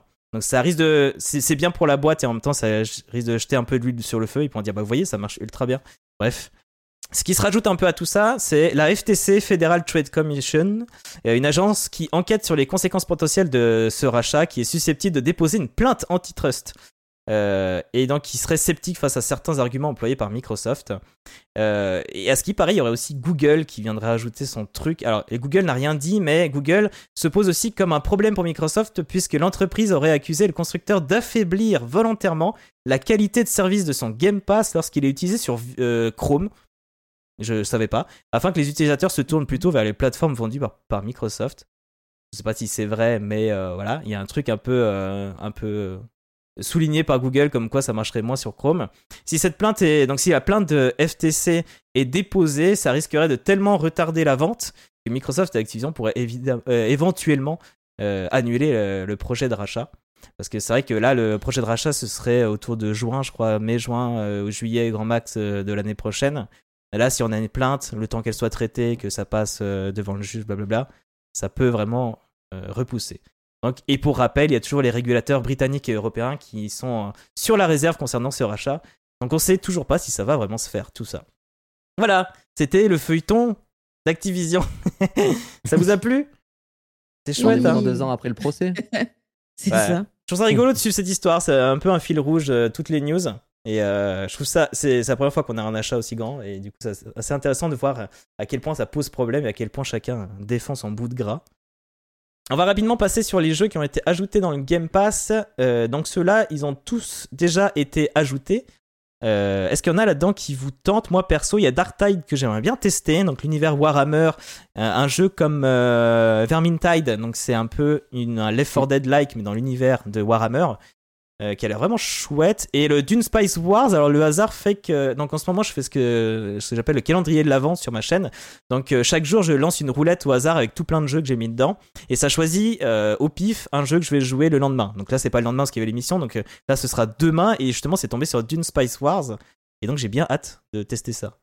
Est-ce que vous, il y a un jeu là-dedans qui vous tente? Le Soccer Stories me... Ah ouais? me tente pas mal. puisque si je me trompe pas, c'est ceux qui ont fait Golf Stories. Euh, donc, était un petit jeu euh, bah, avec des petits défis de golf et tout, mais avec une histoire et tout, euh, on va dire en trame de fond. Mmh. Il était très addictif. Ok. je suis pas la meilleure joueuse de golf du monde, mais très addictif, très sympathique. Mais c'est un jeu de golf quand même où il y a une histoire, il y a comment ça se passe? Alors le Golf Stories, ouais, en fait, tu avais des, bah, des, des, des, des, défis à faire en temps de trou, etc. Mais en fait, tu avais plein de personnages, des petites quêtes, etc. Enfin, tu avais vraiment toute une histoire et tout en fond, quoi. Donc c'était très, très cool. Il y en a un autre comme ça qui... Stories a l'air euh, l'air d'être sur le même principe. Ouais. Et euh, après, sinon, bah, Norco que j'ai fait, que je peux que conseiller. Oui, c'est vrai que là, la sortie, elle est sur console, mais c'est vrai que sur PC, il était déjà depuis un petit moment hein, sur, euh, mm. sur le Game Pass PC. Et toi, Matt, t'en as un qui te tente? Non, bah, j'ai essayé Gungrave Gore, du coup. je me suis fait chier, j'ai joué une heure et demie, c'était nul. Mais il a pas l'air fou. Nul. Mm. Bah, c'est Gungrave qui était sorti sur PlayStation 2 à l'époque, mais ah, avec des beaux graphismes. Ah, oui, mais ça se voyait que c'est un vieux jeu. C'est pas, exactement. C'est censé être la suite. c'est censé être la suite, donc l'histoire est totalement ah, différente. Mais le gameplay, c'est la même chose. Donc, c'est de la visée automatique. Tu as un seul bouton à mitrailler. Ta barre d'ulti se charge. Tu appuies sur le bouton d'ulti. Tu fais ton ulti. Et c'est reparti, quoi. Donc, c'est pas super intéressant. Euh, en bonne surprise, si, quand même, j'ai eu euh, Ghost Lore, du coup. Ghost Lore, qui est. Qui est bah, c'est seulement une game preview. Ah c'est pas encore le. Voilà, on est, on est seulement sur une game preview. C'est pareil pour Dead euh, Space Wars. Et sympathique, c'est c'est un. Ouais, on pourrait dire un Diablo-like un petit peu dans, dans, le délire. Donc, on a, on a des zones à nettoyer, des, compétences à, des compétences à augmenter, des objets, des loots bah, avec les couleurs traditionnelles du vert, bleu, violet et jaune, selon la rareté et la puissance, quoi. Ok, ouais. Et c'est plutôt sympa, c'est plutôt sympa, voilà, je dirais pas que c'est le c'est le jeu de l'année non plus, mais bon, pour c'est un petit jeu indé sympathique, ça se laisse jouer bien comme il faut, quoi. Et Game Preview, t'en as eu pour combien de temps à peu près euh? Euh, Je l'ai pas fait en entière la preview, mais j'ai pu jouer bien 4 heures. Euh, ok, oui, c'est une bonne mmh. preview. Et j'avais pas vu du coup, ouais, pour ce jeu et pour Dune Spice Wars, ouais, c'est deux Game Preview, c'est vrai, c'est bien de le préciser. Ah, j'avais pas vu Dune, ouais. Ah oui, Dune, c'est un, aperçu, ouais. Ouais, je sais pas quand est-ce qu'il sort du coup. J'ai pas fait gaffe à ça. Je pensais que c'était vraiment le jeu. non plus. Bon, je testerai demain, on verra bien. Et sinon, là, c'est les sorties qui euh, arrivent euh, début, euh, début décembre. Donc, ils sont pas tous encore sortis, mais ça, si c'est pas déjà sorti, ça, ça, va être bientôt le cas. Il y a le Eastward là qui a l'air vraiment très très chouette. Il est génial, mm. génial Eastward. Il a l'air bien. Ah, fait, Je l'ai fait il y, a, il, doit y avoir un an, quelque chose comme ça. Visuellement, il est trop cool. L'animation a l'air extraordinaire. Les, les cinématiques. L'histoire est trop bien aussi. Et puis bah moi il y a toujours mon Metal Singer chéri. Bon là il était déjà sorti sur PC, là c'est une sortie pour Xbox One parce que je crois qu'il était que sur Series jusque là. Donc euh, n'hésitez pas si vous avez si vous n'aviez pas une Series ni PC et que vous voulez tester, maintenant il est aussi sur Xbox One donc je vous le conseille fortement. Est-ce qu'il y a d'autres jeux qui vous tentent là-dedans? Ah ouais. Mmh, Potion Craft était pas mal. J'avais testé euh, l'Early Access. Mmh. Bah, pareil. je pense que peut-être que là c'est la sortie définitive, à voir. Mmh. Donc euh, très sympa. Il y en a beaucoup qui me parlent de ce, ce, jeu. Ouais et Iron Life, Iron Life qui me tente pas mal, qui est fait par les directeurs artistiques de Rick et Morty du coup. Ah bon? Ah ouais? Ouais, D'accord. Donc du coup, tu vas avoir un côté extrêmement déjanté et extrêmement tordu dans le truc. Ah mais oui, c'est celui-là. Super marrant avec les flingues qui parlent là. Ouais, on avait déjà parlé dans les autres émissions, je m'en souviens. Ah oui. Donc ouais, Iron Life me tente vraiment beaucoup. C'est bon, Il sort le 12, je crois. Tente vraiment pas, je crois. L'univers est trop bizarre. Je, je ah regarderai un peu par curiosité. Le 13, il sort. Et euh, il y a Hello Neighbor 2 qui peut être marrant. Le premier, j'avais euh, pas trop joué, mais j'avais beaucoup de vidéos dessus. Ouais. Où le concept est de rentrer chez, euh, chez le voisin qui est un peu un gros taré pour essayer de choper des trucs chez lui. Enfin, ça a l'air chouette. Euh, j'avais aussi pris donc les jeux qui sortent. Donc ceux qui sont déjà sortis, il y avait ceux que j'ai notés. Hein. Je ne vais pas encore une fois parler de tous les jeux qui sont sortis. Mais il y avait notamment Deer Simulator, je l'en ai parlé parce que c'est vraiment le Go de Simulator mais avec un cerf en mode en mode dégueulasse. J'en parle parce que. Qu'est-ce qu'il y a? C'est trop. C'est trop ces trucs-là, je peux pas moi. Ouais, c'est un peu débile, mais je l'avais quand même fini. Et pour moi, c'est un peu sentimental parce que ça a été mon deuxième live que j'ai fait il y a un an. un peu plus d'un an. Et voilà, je, ça m'avait bien fait marrer. Mais clairement, ouais, c'est du too much. On est dans, du, dans de la blague too much. Il y a eu Final Fantasy XIII 2 qui sort, qui, qui sort du Game Pass. Euh, Mind Scanners, qui est une simulation psychiatrique rétro-futuriste dans laquelle vous devez diagnostiquer les citoyens d'une métropole dystopique, qui avait l'air cool. Euh, j'ai eu de bonnes critiques, mais malheureusement, j'ai pas eu le temps de le tester. Il est déjà sorti. Euh, je sais pas si vous l'avez testé, Mind Scanners. Je crois que c'était une sorte de Papers, Please, mais un peu dans l'univers. Ouais, je voulais le faire. Ah. j'ai pas eu le temps. Non. Dommage.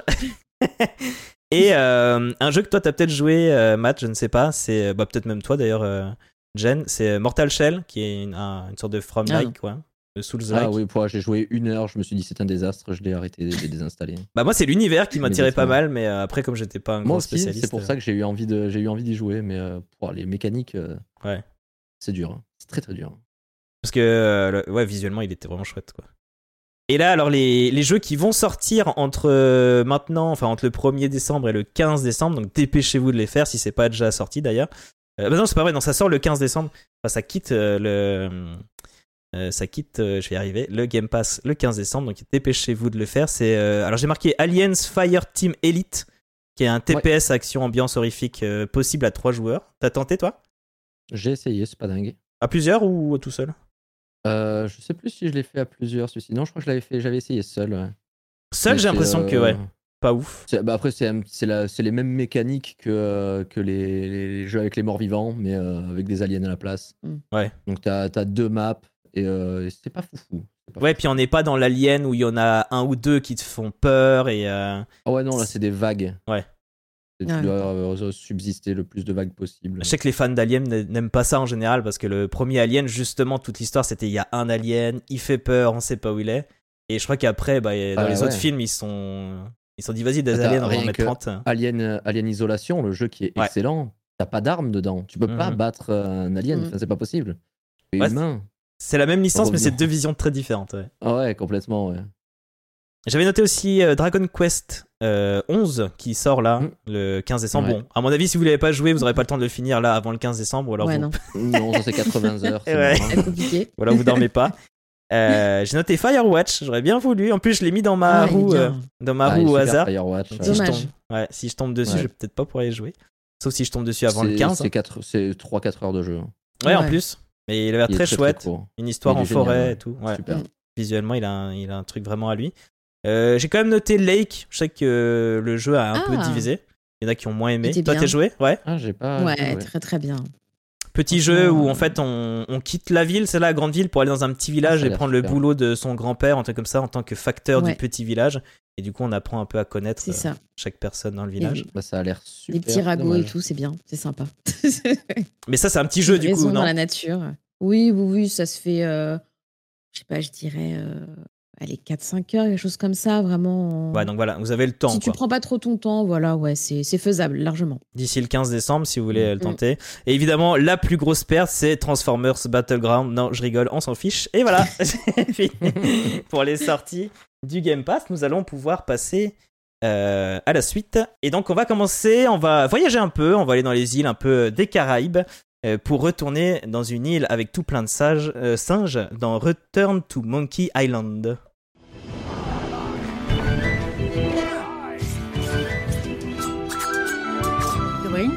Guybrush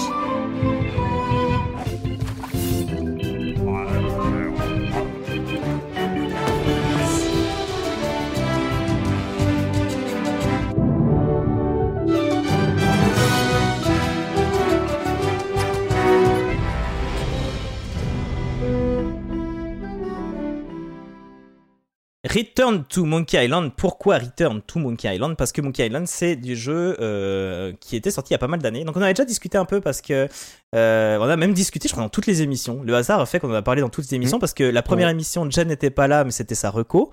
La émission dernière, on disait que ça sortait tout juste sur le Game Pass, et donc là on en re-reparle. Donc je refais vite fait euh, le petit laïus, à savoir donc les Monkey Island, c'est un jeu, le premier et le deuxième qui était fait par Ron Gilbert, qui était extrêmement apprécié. C'est du point and click, donc on clique, on déplace le personnage, on doit prendre un objet, l'utiliser avec un autre, mixer avec un autre objet, papoter avec un tel ou un tel pour essayer de comprendre ce qu'on doit faire, et c'est toujours avec beaucoup, beaucoup, beaucoup d'humour et une belle écriture.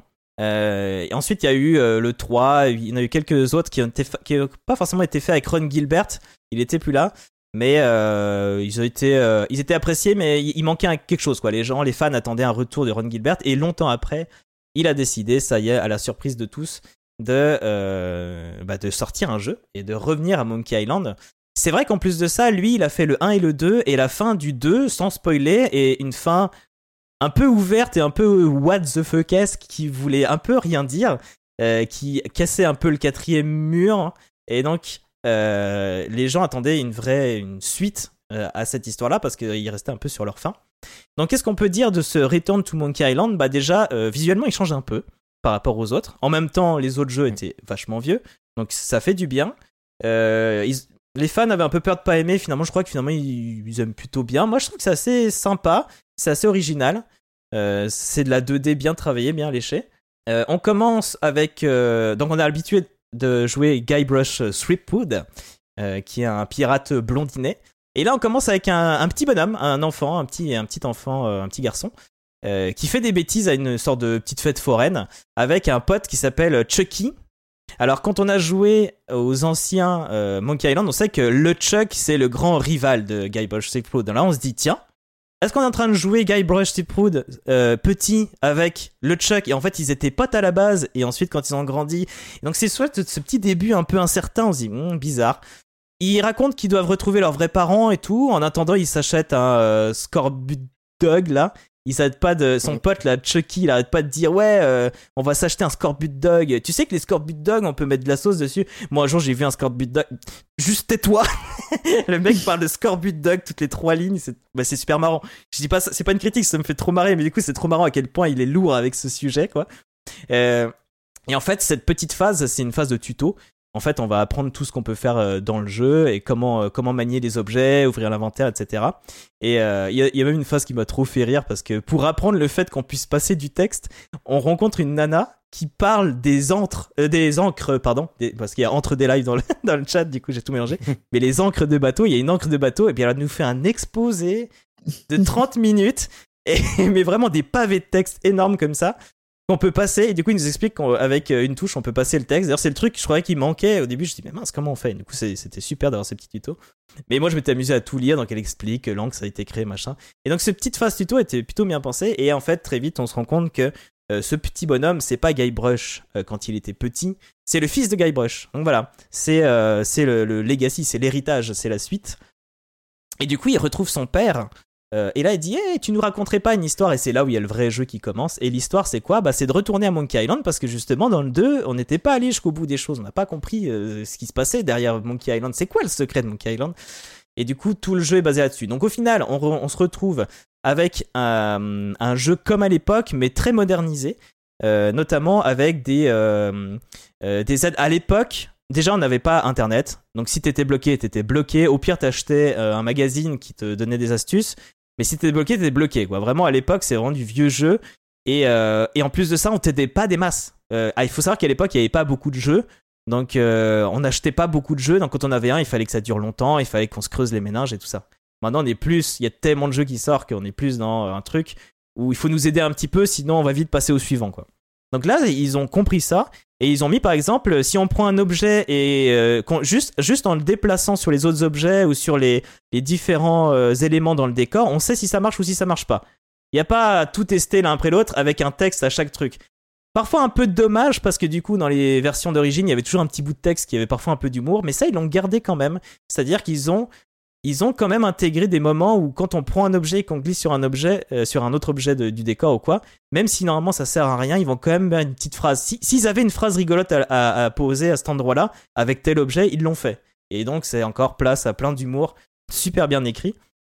Euh, moi, le seul truc qui m'avait un peu bloqué au début, c'est que euh, contrairement à Monkey Island 3, où il y avait un doublage, et notamment un doublage français qui était plutôt de qualité, là le doublage il est soit en mm. anglais, soit en allemand. Alors voilà. Mm on peut le mettre en allemand, c'est très rigolo, mais le problème c'est quand on met les doublages, quand on met les doublages, on peut pas, peut pas faire défiler le texte comme on veut. On peut faire apparaître le texte en même temps qu'il parle, mais il y a une sorte pour pas hacher le doublage, pour pas hacher le texte qui est lu, ils ont fait un, choix de dire bah du coup c'est nous qui imposons un tempo. Donc moi ce que j'ai fait c'est que du coup j'ai enlevé les doublages. Tant pis parce que les doublages anglais étaient plutôt pas mal. Il y avait ça donnait un ton vraiment chouette, mais du coup je les ai enlevés pour euh, pouvoir euh, prendre le temps de le lire. Surtout qu'encore une fois j'étais en live, donc comme ça moi je m'amusais à faire les doublages et c'était chouette. Euh, au début j'étais un peu énervé parce que je voyais pas je voyais pas la possibilité donc de passer le texte et de gérer. Euh, puis finalement, j'ai trouvé on peut on peut gérer la vitesse du de défilement de texte. J'aurais voulu juste qu'il n'y ait pas de vitesse de défilement de texte en fait, que ce soit moi qui clique à chaque fois. Mais bon, c'est un petit détail. Au final, on peut on peut faire sa popote et on peut trouver euh, un réglage qui nous convient. donc voilà, j'ai parlé des faits plus modernes. Les cinématiques sont, sont très bien animées, sont toujours aussi rigolotes. Elles sont pas trop grandes, elles sont pas invasives. Et ah oui, et ça c'est intéressant. comme ça fait beaucoup référence aux anciens euh, Monkey Island. Il y a même, il y a même, euh, il y a même un bâtiment qui est limite signé pour faire référence aux anciens Monkey Island. C'est un musée où on voit tout plein d'objets. À chaque fois qu'on clique, c'est trop marrant parce que le mec du musée il dit ouais, à ce qui paraît, il y a un, il y a comment dire un, un comment un pirate qui a fait euh, telle chose et telle chose et, en fait ces choses là c'est vous qui les avez fait dans les autres jeux à l'époque de Monkey Island. Donc c'est Guybrush Threepwood le personnage que vous jouez qui a fait toutes ces choses là et ce qui est marrant c'est que euh, celui du musée parfois il a les bonnes versions puis parfois en fait ça diffère un peu. Et du coup Guybrush dit non mais ça s'est pas passé comme ça. Moi je le sais j'y étais c'était moi. Il dit ouais bien sûr bien sûr. Et du coup il y a tout tout un blabla. Et ce qui est chouette c'est que dans ces moments là où ça parle un petit peu des anciens jeux il y a un peu une alerte spoiler euh, qui est plutôt bienvenue je mm. Si, si, on veut, si on veut pas trop, euh, pas trop écouter à ce moment-là ou pas trop regarder. Et euh, la dernière chose que je voulais dire, c'est une option que j'ai trouvée assez étonnante, euh, que j'ai pas trop senti la différence et que j'ai pas voulu activer parce que j'étais en live. Mais on a la possibilité euh, d'avoir plus de texte. C'est-à-dire qu'ils ont prévu beaucoup de texte, mais ils en ont enlevé une partie pour avoir l'expérience de base. Donc on peut choisir l'expérience de base qui a un, un bon rythme, qui pour moi est une bonne version pour euh, pas s'ennuyer vite passer à autre chose. Mais si on veut, si on aime les jeux très verbeux, qui avec plein d'humour, avec en plus ça, a une bonne écriture quand même les Monkey Island, ben on peut avoir une option qui dit euh, bah moi je veux plus de texte. Mais il, le marque bien que par contre ça risque de casser un peu le rythme, que ça risque d'être euh, des moments un peu lents, un peu longs à certains moments parce qu'ils ont eu envie d'écrire beaucoup de choses. je, je trouvais cette option plutôt chouette. Et je crois que moi j'ai à peu près fait le tour. Moi, mon avis, c'est qu'il est très chouette. J'étais content de faire mon propre Monkey Island parce que les autres Monkey Island, je les ai vus euh, surtout avec Mister MV, comme je l'avais déjà dit. Et donc là, c'était chouette de pouvoir faire mon propre Monkey Island. Moi, je l'ai pas fini, mais j'ai fait le premier chapitre. Je suis pas loin de la fin du deuxième. C'est ce tour par chapitre, hein, les Monkey Island.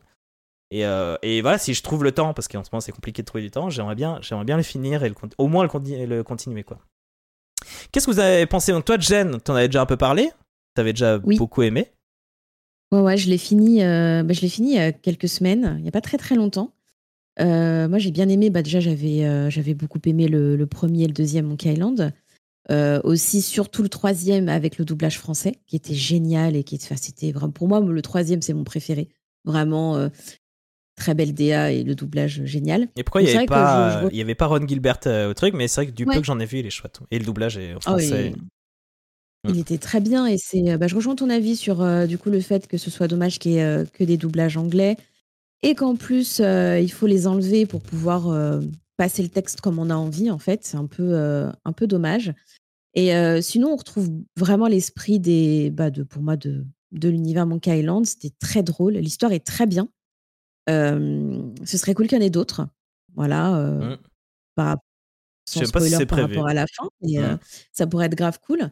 Et, et surtout, un petit, un petit plus que j'ai bien aimé, à la fin du jeu, en fait, il y a une indication pour dire qu'il y a en fait une lettre adressée aux fans, écrite par Ron Gilbert. Ah! Et du coup, je conseille vraiment à tout le monde, c'est juste une petite indication pour dire il y a une lettre, elle est là-dedans, c'est dans les bonus ou quelque chose comme ça. Je conseille vraiment à tout le monde de la lire parce que c'est vraiment très intéressant.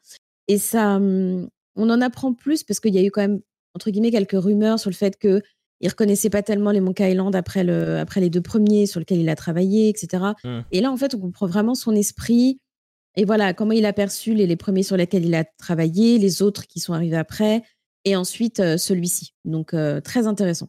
Mais c'est vrai que le plus dur, c'était de réussir à garder l'esprit, quoi. Euh, à, retrouver parce que c'est il y a quand même beaucoup d'années entre les entre les même entre le dernier jeu et encore plus entre le dernier jeu qu'a fait Ron Gilbert Il y a eu vraiment énormément d'écart. Mais ce qui est chouette, c'est qu'il a attendu le moment où il avait lui-même envie de le faire. Parce que les, fans qui crient à vouloir avoir la suite, ça fait des années. Il aurait pu craquer bien avant. Il a vraiment juste attendu le moment où il avait envie de le faire. Et je pense que c'est ça qui a fait que l'esprit est encore là, quoi.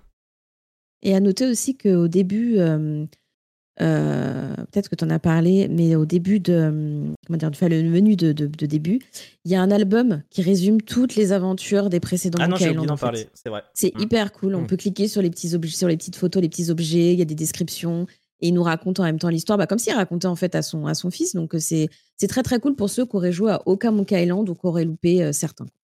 Mm. Et toi, euh, Matt, t'as joué un peu? J'ai pas vu ce petit album, ça m'aurait ça m'aurait bien fait kiffer. Parce que j'ai joué à aucun des Monkey Island, du coup.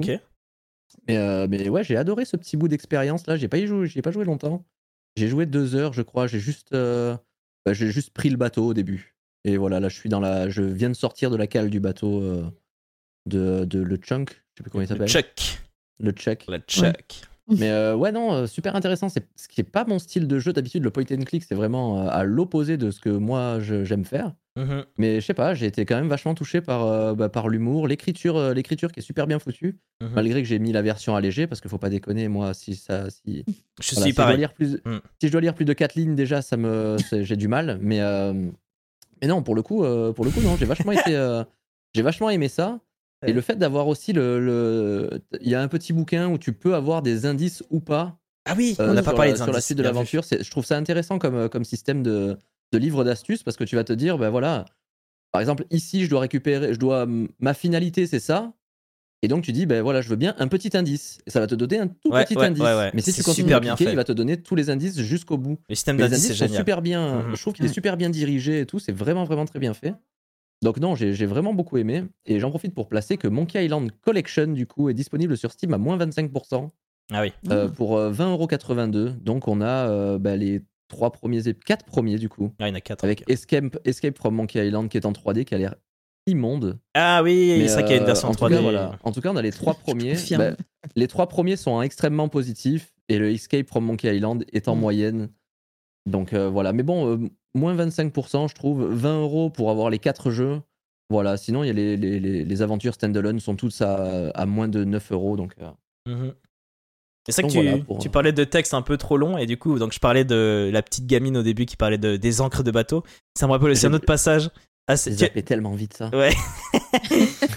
et ça, un autre passage, quand, quand tu quand achètes le couteau, oui. Ouais. Oui, oui, J'en dis pas beaucoup plus, mais il y a un texte tellement long pour, pour trois fois. Et tu te demandes, mais est-ce que je peux vraiment faire un truc avec ce couteau au final quoi? C'est... Et je trouve que c'est, ouais, c'était vraiment, vraiment bien écrit.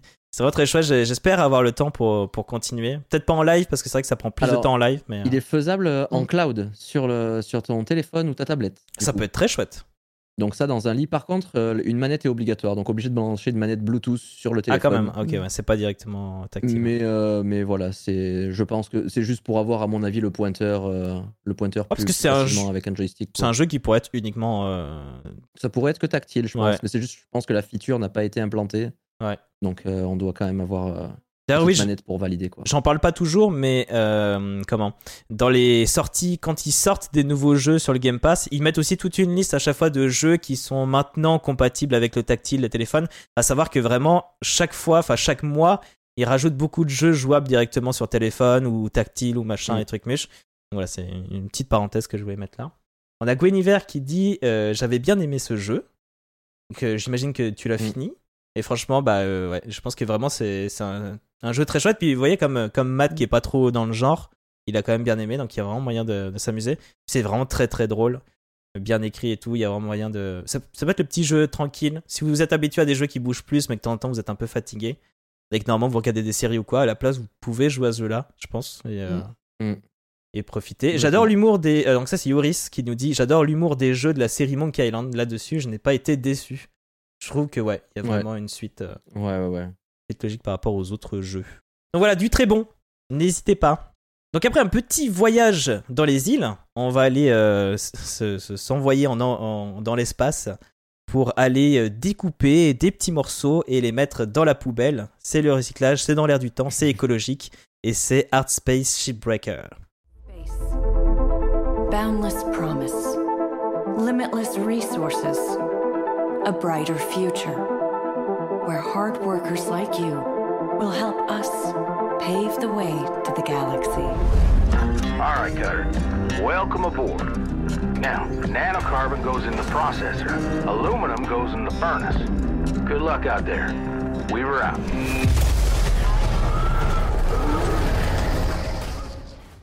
Du coup, c'est toi, Matt, qui voulais qu'on aille euh, partir dans l'espace pour aller découper des morceaux de métal. Donc... Euh. Alors, tout à fait. Euh, bah, ça faisait un petit moment que je le voyais sur le, sur le Game Pass, ce, petit Art Space. Et je me demandais bah, quels étaient les tenants et les aboutissants de ce jeu. Alors, bah, Art Space Shipbreaker, donc c'est un jeu de, c'est un jeu de, de, ferrailleur du coup de l'espace. Mmh donc, on va incarner un personnage dont la candidature en tant que ferrailleur galactique a été acceptée et on aura pour seul but de désosser des vaisseaux spatiaux dans l'objectif de rembourser une dette. Mais alors, pourquoi, quand on commence à travailler, on a déjà une dette? Quels sont les antécédents de ce personnage? Eh bien justement, aucun antécédent. L'entreprise, en fait, ce qu'elle va faire, c'est que elle va nous facturer absolument tout ce dont on a besoin pour travailler. Donc les outils, euh, notre, euh, notre loyer de là où on va vivre, étant donné qu'on va vivre là où on travaille, notre nourriture, mais aussi quand on meurt. Parce qu'on abandonne, au moment de prendre, de prendre notre, notre job, on abandonne notre corps physique et notre esprit est transféré dans une sorte de combinaison automatisée. J'avais pas compris ça. Que, euh, ok. Ah ben voilà. Eh ben, histoire que la, la, mort, en fait, euh, que la mort soit plus douce, entre guillemets. Même si on va sentir la souffrance et qu'on va mourir, et surtout que ça va nous coûter du pognon, parce que chaque mort va alourdir notre dette, donc nous, notre but, ça va être d'essayer de perdre le moins de pognon possible et d'essayer d'en gagner le plus possible pour éponger notre dette. Alors je suis pas allé assez loin dans le jeu pour, euh, pour éponger la totalité de la dette, étant donné qu'elle s'élève à 1 milliard. Ouais. Mais euh, le jeu est quand même super sympa dans le fait de... On est sur un moment très très chill en fait. C'est vraiment un jeu où... En gros, là, ce que j'ai ce que, ce que j'ai énuméré au tout début du scénario, c'est tout. On n'a que ça. On va avoir quelques petites, euh, quelques petites bribes de, vie quotidienne des, autres ferrailleurs, parce qu'on va avoir quand même un contact radio avec d'autres ferrailleurs qui sont là depuis plus ou moins longtemps, qui vont nous expliquer un petit peu les ficelles du métier ou nous raconter des toutes petites anecdotes qu'il y a eu du coup euh, sur la station ou, qui leur est arrivé pendant leur réparation. on a tous ces collègues là qui sont là depuis toujours et qui ont plein d'anecdotes à, raconter. et du coup, c'est les, seules petites interruptions euh, narratives qu'on va avoir. Sinon, ça va être que du gameplay, gameplay, gameplay. Où on va devoir du coup découper euh, découper des plus ou moins gros morceaux de ferraille en essayant de les envoyer en morceaux les plus entiers possibles pour gagner le plus d'argent. Donc on va avoir plusieurs, euh, plusieurs types d'outils. Donc on va avoir déjà un, laser principal qui va nous permettre de chauffer des parties qui tiennent euh, des, plaques du vaisseau pour pouvoir les décoller. Et ensuite notre but ça va être de récupérer cette plaque et de l'envoyer selon le matériau que c'est, soit dans un endroit où ça sera recyclé, on va pouvoir récupérer de l'argent, soit les détruire, ça va nous rapporter de l'argent aussi, soit les stocker dans un, je sais pas, un gros conteneur géant euh, en hologramme, genre. Mais bref, et tout le jeu, ça va être ça, en fait, de à chaque fois utiliser le bon outil pour démonter certains trucs. Parce que par exemple, utiliser euh, un laser à haute densité sur euh, un réservoir d'essence, par exemple, c'est pas bon. Parce qu'on peut, on peut faire exploser le truc, donc perdre de la thune, on peut se blesser, ou même pire, ça peut nous coûter de la thune. Et alors, c'est mmh. là que ça devient, c'est là que ça devient important de d'apprendre chaque petite, chaque petite ficelle du truc pour réussir à recycler chaque chose comme elle doit être euh, recyclée en se mettant à l'abri et en essayant de les préserver, d'en préserver la plus grande masse possible. Si on doit, par exemple, extraire un moteur, il faut que ce moteur soit entier. Si on se met à le découper comme un bourrin, on va avoir, oui, deux morceaux de moteur, mais on va les jeter, ça va nous faire gagner 50 balles au lieu de 6 millions. Donc on va quand même avoir un, un écart de prix colossal entre ce qu'on va pouvoir ressortir en entier et ce qu'on ressort pas en entier. Euh, à part ça, le jeu, bah, c'est juste, euh, c'est au final, ça va être globalement même le gameplay, c'est juste ça. On va avoir vraiment que de la découpe.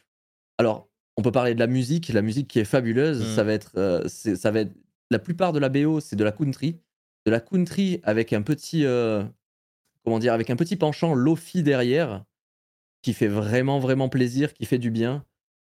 Par contre, je pense que c'est le genre de jeu que si on, si on y joue, je pense, plus de 6 heures, on peut devenir fou. Ah Après, si, si comme Jen, on adore laver des trucs pendant des heures avec un Karcher. Je pense qu'on est totalement la cible de ce clin d'œil, clin d'œil. voilà.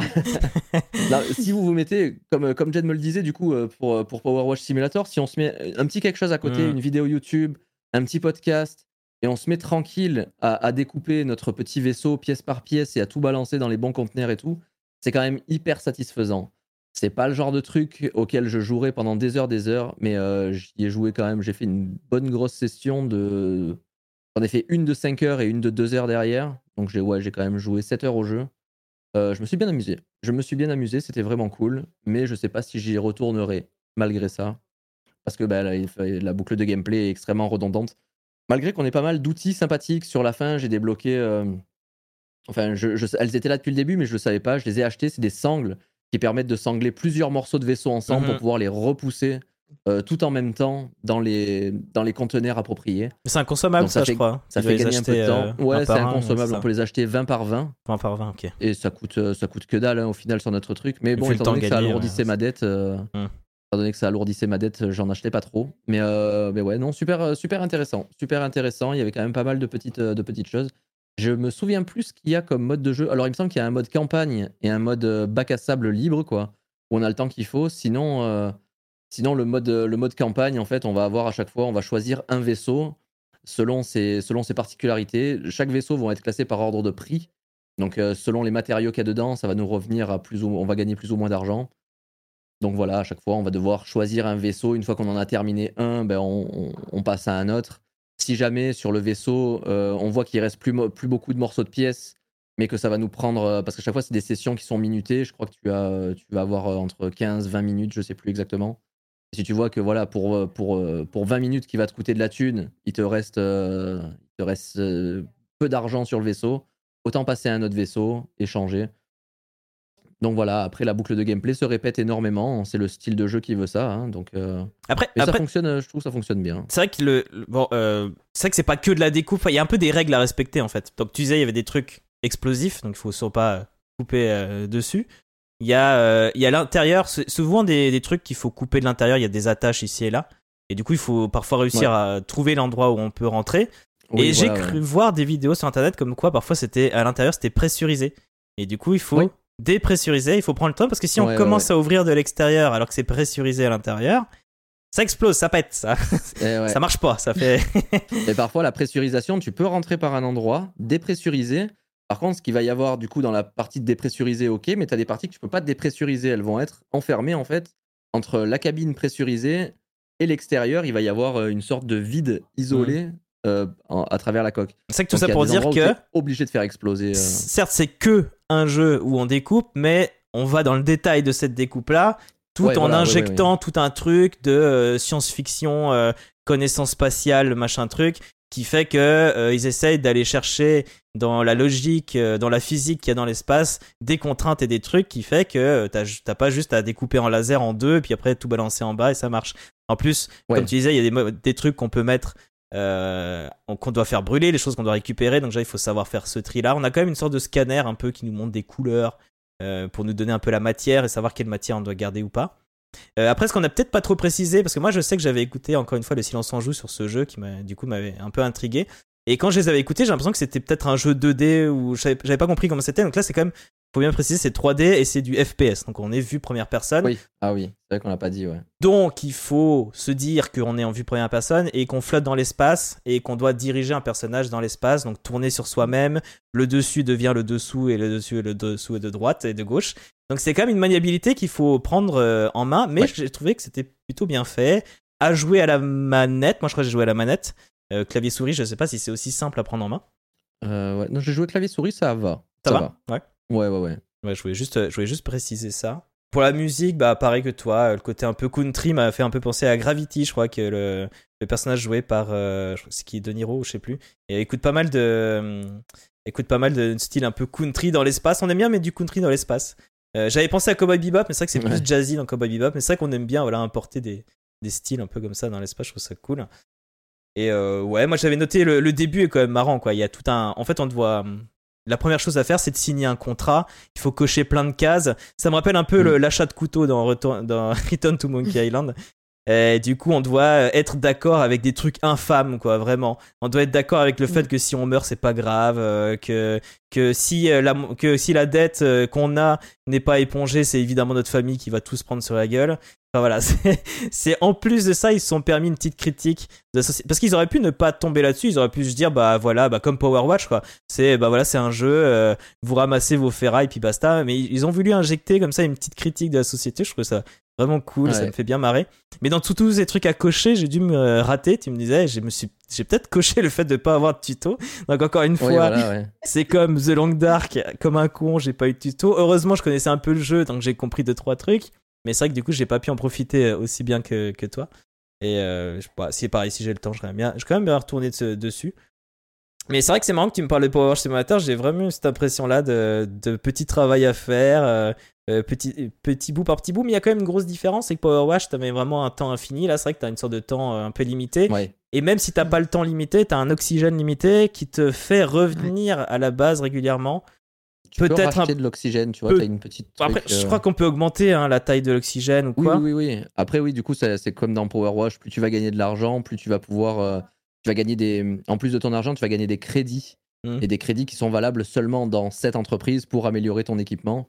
Et donc là, tu vas pouvoir avoir, euh, bah, par exemple, le pistolet. Euh, tu as un pistolet tracteur et propulseur, du coup, et répulseur, qui va te permettre de récupérer les trucs plus ou moins facilement. Et tu vas pouvoir augmenter sa puissance augmenter la vitesse de ton jetpack, augmenter la vitesse mais des c'est encore, je trouve ça chouette, mais l'oxygène, c'est vrai que, en tout cas au début. Et oui, augmenter l'oxygène. Euh. Je trouvais ça un peu embêtant parce que c'est quand même très fréquent qu'il faut revenir et on, bah, peut-être que ça aussi on peut l'améliorer, mais au début on a un petit mm. jetpack tout lent là qui avance à 2 à l'heure. Et donc quand on doit faire l'aller-retour pour aller chercher l'oxygène et qu'en haut tu vois que euh, les minutes passent, tu dis c'est dommage, j'aurais préféré euh, mieux prendre le temps de découper mes trucs que de devoir faire constamment des allers-retours pour l'oxygène. Après, mais tu peux te servir de, tu peux te servir de ton pistolet. Tu peux choper un endroit avec ton pistolet. Tu, euh, ah. tu, utilises le, le, truc euh, comme un moulinet de. Alors ça, je savais pas. Et du coup, tu peux te tirer plus rapidement d'un côté à l'autre entre le vaisseau. Un grappin un peu, quoi, en fait. Ouais, tu t'en sers de grappin. Moi, je m'en servais comme ça. Ah, c'est plutôt cool ça, par contre. Parfois, ah. quand tu te fais aspirer aussi dans les, dans les trucs à matériaux, quand tu vas un peu trop vite, au lieu de te faire recycler, ben, je me chopais au, vaisseau, je, je mmh. j'utilisais mon moulinet quoi, et j'envoyais les propulseurs au max, histoire de pouvoir euh, me sortir de. Mais c'est vrai que en, ça et la maniabilité dans, dans le vide, euh, c'est pas seulement un jeu de découpe, c'est aussi un jeu de, de déplacement un peu, euh, un peu particulier à prendre en main. Et tout, Toi, John, tu as, tu as, joué pas mal du coup aussi ou pas? Côté Gerbotron, non? Tu vois, non? Oui. Ah, du coup, euh, bah, tout ce qui est un peu comme tu l'as dit, la musique et puis le, début qui est assez cool avec les documents à remplir et tout. Franchement, c'était très très sympa. Euh, bien évidemment, je suis morte dans le truc de recyclage parce que c'est une évidence. ah oui. tu t'es recyclé toi-même. Euh, c'est ça. Et ouais, non, en fait, l'histoire et le principe ont l'air vachement cool, mais ça me donne envie de vomir. Et j'ai, du coup, j'avais gardé mon petit sac de Metal Hellsinger, donc euh, j'ai pu continuer à le remplir euh, tranquillement. oui, c'est ça. C'est vrai que c'est Metal Hellsinger un peu au pire, quoi. C'est vrai que, parce que c'est FPS, mais en plus, t'as un, as un angle de plus à gérer au niveau de la rotation et, tout. il faut partir du principe que dans l'espace, l'endroit et l'envers n'existent plus. Mm. Tu, n'es jamais à l'envers, tu n'es jamais à l'endroit, tu es juste là, tu flottes. et c'est comme ça, faut, faut, faut l'accepter. En plus, c'est triste parce que toi, t'es là en train de faire ton métier fatigant, puis au fond, tu vois la planète Terre, tu dis, il y a des gens là-bas qui sont en train de s'amuser et de, mm. vivre des belles choses, et moi, je suis là. De faire des, de faire des émissions exceptionnelles le dimanche soir. Voilà, 18h. Premier dimanche du mois, 18h. Venez nombreux. on parle du Game Pass. c'est ça. Mais euh, c'est vrai que j'ai bien aimé ce, thème. Je trouve ça marrant que euh, normalement, quand tu pars dans un travail, c'est pour gagner de l'argent. Et ils disent, bah, d'accord, tu vas gagner de l'argent, mais en attendant, il faut que tu nous rembourses tout ce que tout ce qui t'a permis. Donc en fait, on perd de l'argent quand on trouve un métier, quoi. Donc c'est marrant quand tu as dit tout à l'heure qu'on a été euh, qu'on a été choisi, euh, euh, qu'on a, enfin, qu'ils ont bien voulu nous prendre en tant que ferrailleur. Bah, tu dis évidemment, enfin, on a signé un truc tellement horrible, on, s'est tellement vendu que que forcément ça passe. Qu'est-ce qu'il y avait là? Ça avait l'air très relaxant du peu que j'ai regardé. Bah ouais, à part cette histoire de, de déplacement. C'est vrai que s'il y avait que le côté ferraille découpe, on aurait été très proche euh, d'un power wash. Après, il y a quand même ce déplacement dans l'espace qui, euh, mm. c'est un coup à prendre quoi. On aime, ou on n'aime pas. Et nous avons entre des lives qui nous dit le pôle emploi dans l'espace. Ouais, ça fait un peu ça. C'est genre. Euh, bonjour, je cherche un métier. Oui, bien sûr, ça vous dit de partir dans l'espace, loin de votre famille. découper Mais des je cherchais en tant que boulanger, monsieur. C'est pas grave, vous allez voir. Ah, c'est ce que t'as connu. On sent le, on sent le, le, la petite euh, Oh oui, truc personnel là, la petite Oui. C'était véridique, on m'a proposé de la boulangerie alors que j'ai jamais fait de boulangerie de ma vie. Mais bon. Du coup, comme c'était un moment un peu dur, on va partir pour, euh, pour prier. On va remonter le temps et on va aller, euh, comment dire, on va aller faire bouger les peintures de l'époque à travers le jeu Pentiment. C'est parti. Thank you.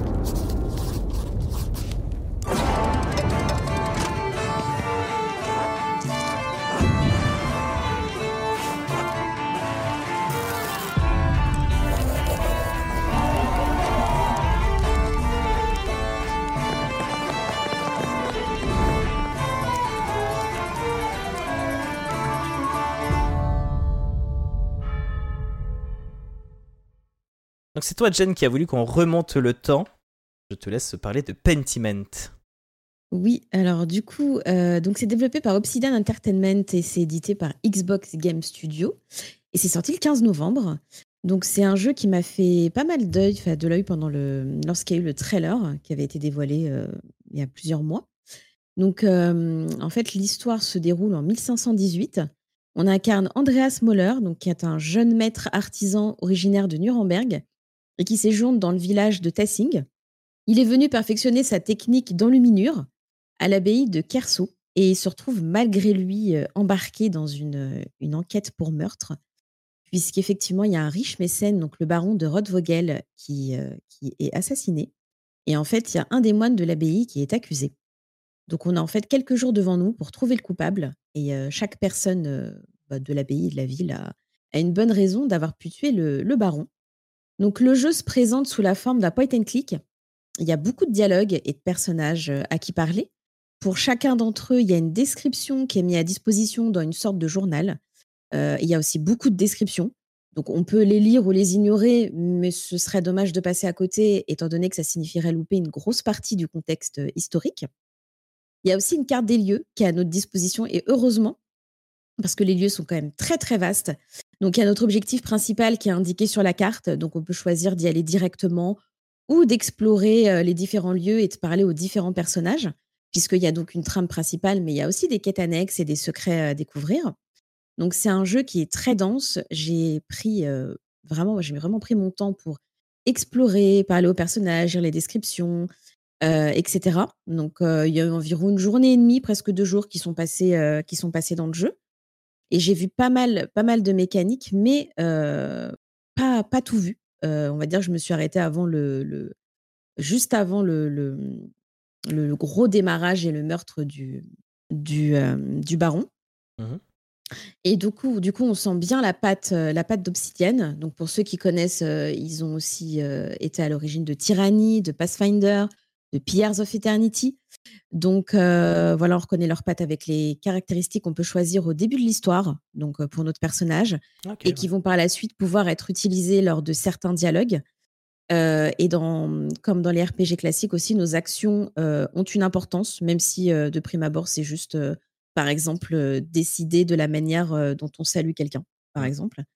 Il y a aussi différentes options d'accessibilité qui sont assez intéressantes à noter, comme euh, l'accessibilité pour les utilisateurs daltoniens. Il y a l'assistance vocale, qui est pas ouf, mais on va dire qui fait le taf.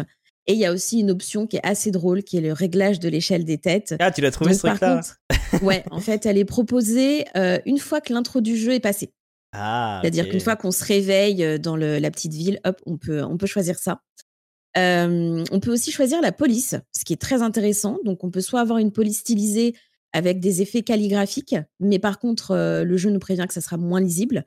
Ou alors, on a une police plus lisible qui va supprimer les formes et les effets calligraphiques. Et par contre, le gros warning par rapport à ce jeu, c'est que c'est un jeu qui s'adresse pas à tout le monde. C'est-à-dire que pour moi, il s'adresse soit pour les, bah, les amoureux des point and click et ou des RPG qui sont un petit peu donc à la Solasta, Baldur's Gate ou Pillars of Eternity. Le rythme est assez lent, il y a beaucoup de choses à lire, euh, à découvrir et aussi beaucoup de références euh, historiques. Donc, euh, donc voilà. Après, au niveau des impressions, c'est bah, déjà un point qui est très important pour moi, bien sûr. On peut caresser les chats et les chiens. Oui, Et ça, Oui. c'est capital. Validé. ils sont très doux d'ailleurs. voilà. Ils sont très très doux. Ensuite, ce, qui était, ce qui est assez, enfin que je trouve très très cool, c'est que en fait l'histoire s'écrit sous nos yeux, et donc du coup en fait dans les, les bulles de, dialogue, on, entend le bruit de la plume sur le papier et le texte apparaît au fur et à mesure. Et parfois il y a des erreurs, on voit les, les corrections en temps réel. Donc ça c'est très très cool. Oui. la, voilà, la DA est vraiment vraiment très belle. Mmh le fait qu'il y ait beaucoup de définitions aussi et qui aident à comprendre le contexte historique, religieux, etc. Moi j'aime beaucoup mais après, voilà, c'est vrai qu'il faut aimer prendre le temps d'avancer dans l'histoire, de lire. C'est pas un jeu dans lequel on va se dire ah je vais rush la quête principale. Pour moi, on comprendra que la moitié du jeu, même pas. Ça sert à rien. Je sais même pas si on arrivera à quelque chose de très bien à la fin. Et du coup, par contre, je trouve que c'est un jeu qui est assez ambitieux, justement par rapport à la manière dont il se déroule, au contexte historique, etc. Et je me pose la question si les gens s'attendaient à ça en fait, en y jouant et tout. Mmh. Voilà. Bah, mais du coup, sinon, j'ai bien aimé. Et j'ai hâte de voir la suite, mais c'est vrai qu'il faut vraiment le temps de se poser pour, euh, pour y jouer. quoi. Surtout que c'est vraiment un jeu, on a entendu parler de ça euh, depuis tout le temps, qui est tout le temps dans toutes les, mmh. toutes les conférences, les trucs. Et c'est vrai que quand c'est comme ça, on a toujours, euh, on se dit toujours c'est un grand jeu, accessible un peu à tous et tout ça. Et c'est vrai que derrière, la, la, barrière est un peu violente. Alors quand on l'a dans le Game Pass et qu'on a acheté le Game Pass et tout, bah, on peut tester et se dire bon bah finalement c'est pas mon truc. Ceux qui l'achètent en voyant les images parce que visuellement c'est clairement attirant et qui se retrouvent mm. face à un jeu qui parle beaucoup et tout ça, bah il faut aimer. Moi c'est vrai que j'ai eu un peu de mal. Toi aussi match, je crois que c'est t'as pas trop joué à cause de ça aussi, le côté très verbeux, très dense. Euh, ouais, bah après moi c'est moi c'est le problème, c'est le problème de mes goûts après, hein, c'est que dès que ça devient beaucoup trop de, de, de, blabla, même si euh, chaque, du coup, chaque décision, j'ai remarqué qu'elles avaient un impact. Certaines décisions que tu prends et certains trucs que tu dis, il y a marqué cela ne sera pas oublié. Donc, à mon avis, ça a un impact plus tard. Donc, je suis pas allé assez mmh loin pour voir ça. Malgré, malgré ce truc-là que j'aime beaucoup, du coup, d'avoir euh, d'avoir une incidence sur l'histoire, euh, j'ai bah, eu du mal à rentrer dedans. Mais après, c'est peut-être parce que, bah, parce que j'y ai joué aujourd'hui. J'étais dans le rush et je me suis dit, bon, il faut qu'aujourd'hui, j'arrive à jouer The Return euh, to Monkey Island plus Pentiment, mm. plus à la limite me refaire un petit peu de, hard space pour pouvoir me avoir les trucs offrés. Donc je sais pas si des trois du coup c'est peut-être lui qui m'a le moins plu. J'aimerais bien retourner dessus. J'ai vu qu'il était aussi disponible du coup sur le cloud euh, sur mon téléphone et lui il est tactile, donc on peut le faire dans, ah son lit tranquillement. Pas mal. Donc pourquoi pas pourquoi pas le retester dans mm. ces conditions là. Mais euh, ouais c'est, pour moi c'est trop dense en termes d'information. Il y a des trucs où bah, rien qu'au début, pour trouver le scriptorium, je parle à ah une personne, je parle à une autre, je parle à une autre, je me dis, mais putain, mais qu'est-ce que je fous là déjà? Je sais plus parce que je dois, aller, je dois aller dîner chez la famille machin ce soir. Je leur ai dit que oui, je viendrai manger.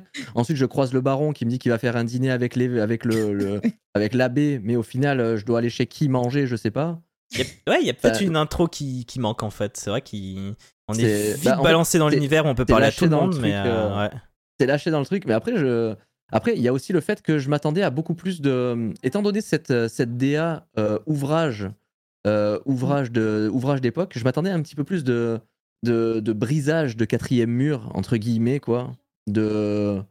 Plus. parce que là, ce qui est quand même cool, quand tu changes d'environnement, bah, ça tourne une page et tu te retrouves du coup sur, sur une double page, donc je trouve ça sympa. Le fait qu'on ait des corrections en direct aussi, où on voit mm. bien le, le, petit coup de gomme qui efface certains trucs, c'est des fois, il y a des mots, j'étais en train de lire, j'ai fait, mais qu'est-ce que ça veut dire? Je me dis, ah, c'est peut-être un mot de l'époque, et en fait, il gomme une lettre, il en remplace. c'est bah, bah, bien sûr. C'était été, en fait, c'était pas aigué, donc je comprenais pas. Mais, euh, mais ouais, non, euh, y a, la DA est très cool. Euh, historiquement, j'ai l'impression que c'est plutôt soigné en termes de, de ce qui se passait à l'époque, tout ça. Je, Ah bon, après, j'ai bouffé du Pentiment à toutes les conférences, les conférences qu'il y a eu, que ce soit la Gamescom, tout ça. J'ai tout regardé, c'est 6 heures de conférences par jour sur les 6 heures, tu avais au moins 4 fois du Pentiment tous les jours à toutes les conférences. Donc, ils l'avaient dit qu'ils s'étaient vachement appuyés du coup sur des, sur des, des, ouvrages historiques, etc. ça se voit pour, ça soit, vraiment au plus précis. Documenté, ouais, clairement. Euh, et, mais voilà, j'ai trouvé ça, j'ai trouvé ça quand même, j'ai trouvé ça intéressant. Euh, je j'avais pas envie d'y jouer plus aujourd'hui, mais j'ai trouvé ça intéressant et je pense que dans mon lit, ça sera, ça, ça fera le taf. Euh ça fera très bien le taf quoi. Moi c'est vrai que j'ai eu un biais un peu comme toi, c'était pas l'urgence. Encore une fois, j'ai pour gagner, enfin pour, euh, parce que j'ai pas forcément beaucoup, énormément de temps, enfin pas autant de temps que je voudrais pour jouer aux jeux vidéo. J'aime bien encore les faire en, live. Et là pareil, comme ça parle beaucoup. Alors est-ce que ça a joué sur le fait que, surtout que je faisais un peu encore une fois les doublages, etc. Parce que pour le coup c'est pas doublé. mais c'est très bien écrit, très bien traduit, et j'ai trouvé ça chouette d'ailleurs que les fautes soient adaptées au français, parce que ils mm. auraient pu se dire, bah, on le fait pour l'anglais et pour les autres langues, bah, il n'y a pas ce petit truc de faute qui est finalement pas si important. Mais non, c'est un petit détail, ils ont voulu le faire, etc. C'est vrai que du coup, bah, à un moment donné, j'avais envie de dire, mais mec, c'est ta vie, quoi. Raconte ça à, ton chien si tu veux, mais laisse-moi tranquille. et du coup, je me balade. Mais bon, j'ai bien aimé quand même une certaine liberté de réponse. Euh, je vais spoiler un mini passage mm. qui est au tout début du jeu où il y, a, des moutons qui sont barrés partout et on peut soit. Euh, il y, a déjà un petit jeune qui se fait engueuler parce que ce serait bien qu'il aide pour aller chercher les moutons. Euh, donc après on me propose à moi d'aider d'aller chercher ces moutons. Moi j'ai dit bah non hé oh jeune homme là va aider les moutons. Du coup ça a été ultra mal vu. Et du coup je commençais à partir un peu bad boy et tout. Je trouvais ça chouette bad boy euh, des, des temps anciens quoi euh, en Bavière. Et je trouvais ça je trouvais ça chouette d'avoir ce choix là de réponse et ce choix comme tu disais au début de, de direction. En plus j'étais très fier de dire que j'avais passé une espèce d'année sympathique à Bâle en Suisse parce que vive la Suisse quoi du coup on pouvait choisir différentes villes il y avait balles. Donc je trouvais ça trop cool. Et euh, voilà, il y a plein de choix au début qui avaient l'air chouettes. Mais euh, au bout d'un moment, quand je suis arrivé, euh, je sais pas si c'est le scriptorium ou non, c'était l'abbaye. J'étais arrivé à l'abbaye il fallait encore que. Et là, on me rajoute encore des, euh, des nonnes qui se baladent. Je sais pas pourquoi elles sont là. On les voit juste deux secondes, puis elles s'en vont. Je dis, euh, est-ce que c'est vraiment utile là maintenant de me montrer ça? Je ne sais pas. Et j'ai même plus envie, eu envie de chercher plus loin en fait. J'ai plus envie de savoir où est-ce qu'il fallait que j'aille. J'étais arrivé à l'abbaye, il y avait quatre portes différentes. J'ai fait, bon, bah, j'ai déjà croisé tout un village où j'avais 30 chemins différents pour trouver l'abbaye. Donc, euh, ouais, j'ai un, peu, un peu bloqué sur ce début. Euh, il faut avoir le temps, il faut avoir l'envie. Et du coup, mm. vu que ce début est un peu laborieux, je pense qu'il faut vraiment être très passionné d'histoire. Euh, j'ai l'impression que ce jeu a été fait pour eux en fait. J'ai l'impression, les mecs qui sont. Parce que tu disais tout à l'heure, Jen, que les personnes qui aiment Baldur's Gate pourraient aimer. Moi, Baldur's Gate 3, j'y ai déjà joué plein de fois dans la version bêta parce qu'il n'est pas encore sorti et j'ai extrêmement hâte qu'il sort. C'est pas mm. pareil. C'est pas pareil dans le sens où en fait, tu vas parler un peu, pas tant que ça, pas autant que Pentiment, et surtout au-delà du blabla, il y a des combats, il y a des choix de compétences, il y a des classes différentes. Bien sûr. Et du coup, là, il n'y a pas tout ça. Et surtout au niveau du texte, tu vois, au niveau de parfois. Mais le problème, c'est qu'il n'y a que ça. Ouais. Quand mm. tu te plonges dans tout l'univers Donjons et Dragons, etc., tu as quand même des jeux, des fois, tu as des livres avec des histoires, des trucs à lire et tout. Donc, c'est vrai que sur cette euh, partie-là assez dense, euh, les gens qui aiment ça peuvent s'y retrouver. Après, c'est sûr que le rythme n'est pas le même. Ouais, c'est un peu comme ceux dans Skyrim ou quoi qui s'amusent à ouvrir tous les bouquins et à lire toutes les pages. Moi, j'avoue que dans Skyrim, euh, c'est justement le genre de truc que, que je zappe un peu, quoi, les bouquins. Euh. moi, je suis là plus pour, euh, pour vivre une aventure, pour voir un dragon qui me vole au-dessus de moi, quoi. Je comprends, je pareil. les jeux Fallout, Fallout, tout. J'ai lu aucun truc, j'ai écouté aucun audio de aucun jeu. Ouais, aussi les audios, mon dieu. Ah. Là, dans Callisto, les jeux, tu récupères, dans Callisto, tu récupères plein d'audios. Je crois que j'en ai 50, j'en ai écouté deux. Ouais. Oh non. Et mais, mais c'est bien qu'ils aient mis ça dans les autres jeux, tu vois, pour ceux qui ont envie de creuser l'or, tu te rends compte qu'en fait, il y a tout un truc au fond, et si tu veux creuser, tu peux. Mais là, c'est pas si tu veux creuser, tu peux, c'est tout le, tout le jeu, c'est ça en fait. Tout le jeu, tu vas parler avec des gens, ils vont te raconter leur life, et t'es là, mec, euh, je m'en fiche, en fait, je dois aller au scriptorium, quoi. Donc, euh, va pêcher ton champ et laisse-moi tranquille, quoi. mais, euh, mais si on aime lire, si on est vraiment un bouffeur de bouquins, si on en bouffe trois par jour, trois, trois bouquins par jour, c'est un jeu euh, parfait pour vous et, et quelque part je me dis c'est super parce que des jeux comme ça pour vous il n'y en a pas tant que ça en fait. Si vraiment vous êtes amoureux de lecture à fond euh, une sorte de livre interactif euh, dont vous êtes le héros mais poussé au max franchement moi j'en connais pas beaucoup d'autres hein. et donc franchement si vous aimez ça Tyranny par Obsidian avait à peu près le même alors c'était pas du tout la même histoire mais c'est aussi très très dense. En gros je crois qu'on incarnait une une personne, enfin, à un moment, on pouvait gérer des royaumes et tout. Il y avait énormément de choses à lire. Il y avait quand même des petites phases de combat. Mmh il y avait beaucoup de choses à lire, à gérer. C'était très politique et tout. Et euh, j'ai fait quelques heures du jeu, vraiment le début. Et pour moi, ça me fait exactement penser à ça. On est mmh pris dans un truc où si, si on ne lit pas ce qu'il y a, si, on s'intéresse pas à ce qu'il y a autour en lisant tout, en vrai, on comprend rien et euh, ça sert à rien d'y jouer en fait. C'est... Ouais, on passe à côté de beaucoup de choses. Mmh. Ah, ça fait penser un peu à Repas Universalis. Europa Universalis, c'est dense pas par son écriture, mais par toutes les mécaniques qui sont en place. Et il y a des, des geekos de fous qui sont à fond là-dessus. J'en connais un, c'est mon frère. Il a passé plus de 1000 heures sur Europa Universalis. C'est pour dire à quel point il a joué à Europa Universalis. Et je pense que c'est un peu le même public potentiellement pour Pentiment, parce que c'est aussi un truc un peu historique. Et tout ça. Et je serais que, par exemple, mon frère s'intéresse énormément à l'histoire et tout ça. Donc c'est possible que Pentiment lui parle, tu vois. Mais il faut vraiment être à fond sur un domaine en particulier et être et vraiment adorer ça pour pouvoir en bouffer toutes les sauces quoi. Moi, ce que j'avais noté d'autre, c'est que ouais, je crois que tu as parlé la musique. les musiques sont chouettes, quoi. Vous avez vu dans le, la bande annonce. Enfin, elle respecte le truc de l'époque, on est vraiment dans l'ambiance, il n'y a, aucun souci là-dessus. Puis j'aimais bien ouais, le, système de, mots-clés, là, les mots soulignés. On peut même apprendre des choses, quoi. Euh, c'était quel jeu où j'avais dit qu'on pouvait apprendre des choses euh, Ah bah oui, c'était euh, Chinatown. Bah, c'était encore ton jeu, d'ailleurs, Jen.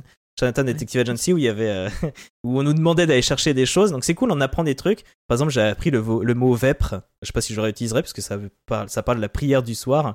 C'est le vêpre, voilà. Dès le début, on nous dit Ouais, ça vous dirait de manger euh, juste après la vêpre la, vêpre? Ah, mais oui, oui. Euh, je connais la lèpre, la vêpre, je ne connais pas. et du coup, bah, on, peut cliquer, ouais, on peut cliquer sur le mot. Et encore que, à ce moment-là, je crois que j'avais pas vu qu'on peut cliquer sur le mot. Je suis allé chercher moi-même sur internet. Mais en fait, euh, il s'était souligné. Si j'avais vu, j'aurais pu le lire comme ça. Donc voilà, c'est un jeu assez étonnant. Il y a aussi un autre truc que j'avais noté, c'est qu'il a des grosses allures de jeu indé, alors que pas du tout, quoi. Obsidian, c'est comme une grosse, grosse boîte. Donc pour ça, c'est assez cool. C'est vrai qu'on a l'impression que c'est un petit jeu indé parce qu'il a ce côté un peu 2D avec un style particulier. Mais c'est quand même une grosse boîte. Ils ont décidé d'aller au bout de ce truc. Ça va pas forcément euh, euh, attirer beaucoup, beaucoup de monde. Mais il est tellement particulier que finalement, il a fait beaucoup parler de lui. Et, euh, voilà, il est là, il est bien fait, il est bien fini. On sent qu'ils ont... Ah oui, parce qu'en plus, c'est ça aussi, un dernier truc sur lequel j'aimerais revenir. Tu as parlé des différentes polices d'écriture. Donc en fait, soit on a l'écriture partout pareil, soit on a une police d'écriture et c'est selon euh, c'est même pas. C'est un peu selon le caractère, mais surtout selon leur, euh, leur, leur classe sociale presque. C'est-à-dire que le moine, il va avoir une écriture vraiment comme dans les vieux bouquins, très travaillée, avec des lettres qu'on arrive à peine à lire tellement elles sont travaillées. le bouseux, il va avoir une écriture vite fait à l'arrache, il va parler comme un bouseux et tout. Et c'est très chouette.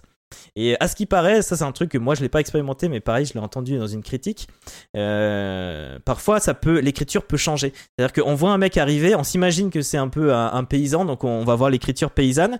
Et à force de discuter avec lui, on sent qu'en fait il connaît des choses. Et ce qui paraît, l'écriture peut évoluer parce que en fait, on a découvert que c'était pas un mec si bête que ça ou quoi, plus éduqué mm. qu'on ne le pense et tout ça. Et euh, c'est une super bonne idée, pas facile à programmer et pas facile à traduire alors qu'il y a beaucoup de texte je pense qu'il y a vraiment un énorme boulot qui a été fait sur les textes et sur la, traduction. Ouais, ouais. Mm. Et euh, donc ça, c'est vraiment à souligner. En fait, c'est un très bon jeu, mais je crois qu'aucun de nous trois n'est client, et les clients, ils doivent pas être si nombreux que ça.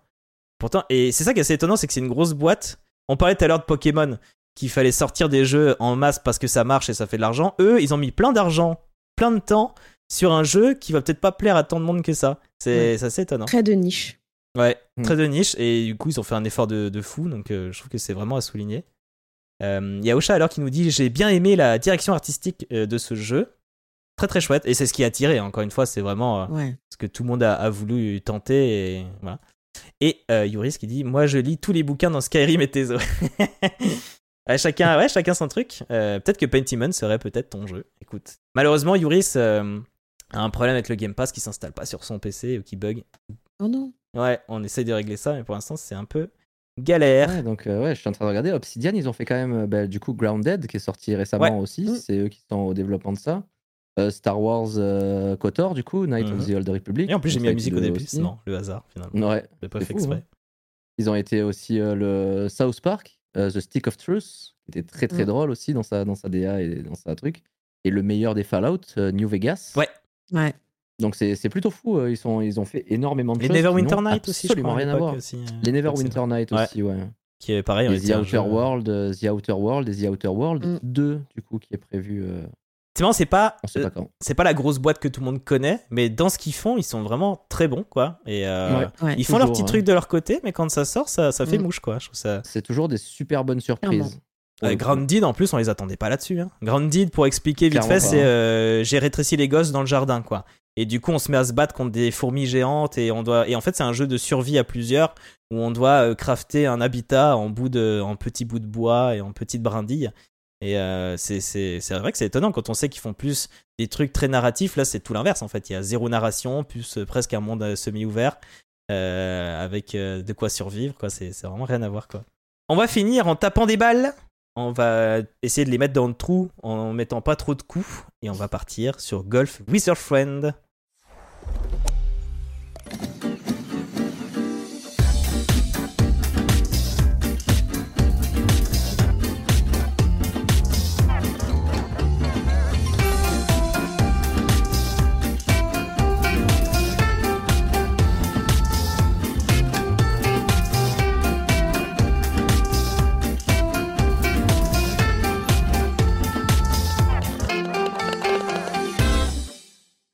Golf with Your Friends, ça a été donc le premier jeu pour ma patate partie. Donc on a été six streamers à jouer. Donc on a été tous les trois, plus Schrödinger Kitten, Malicia Rose Noire et Dan Crad.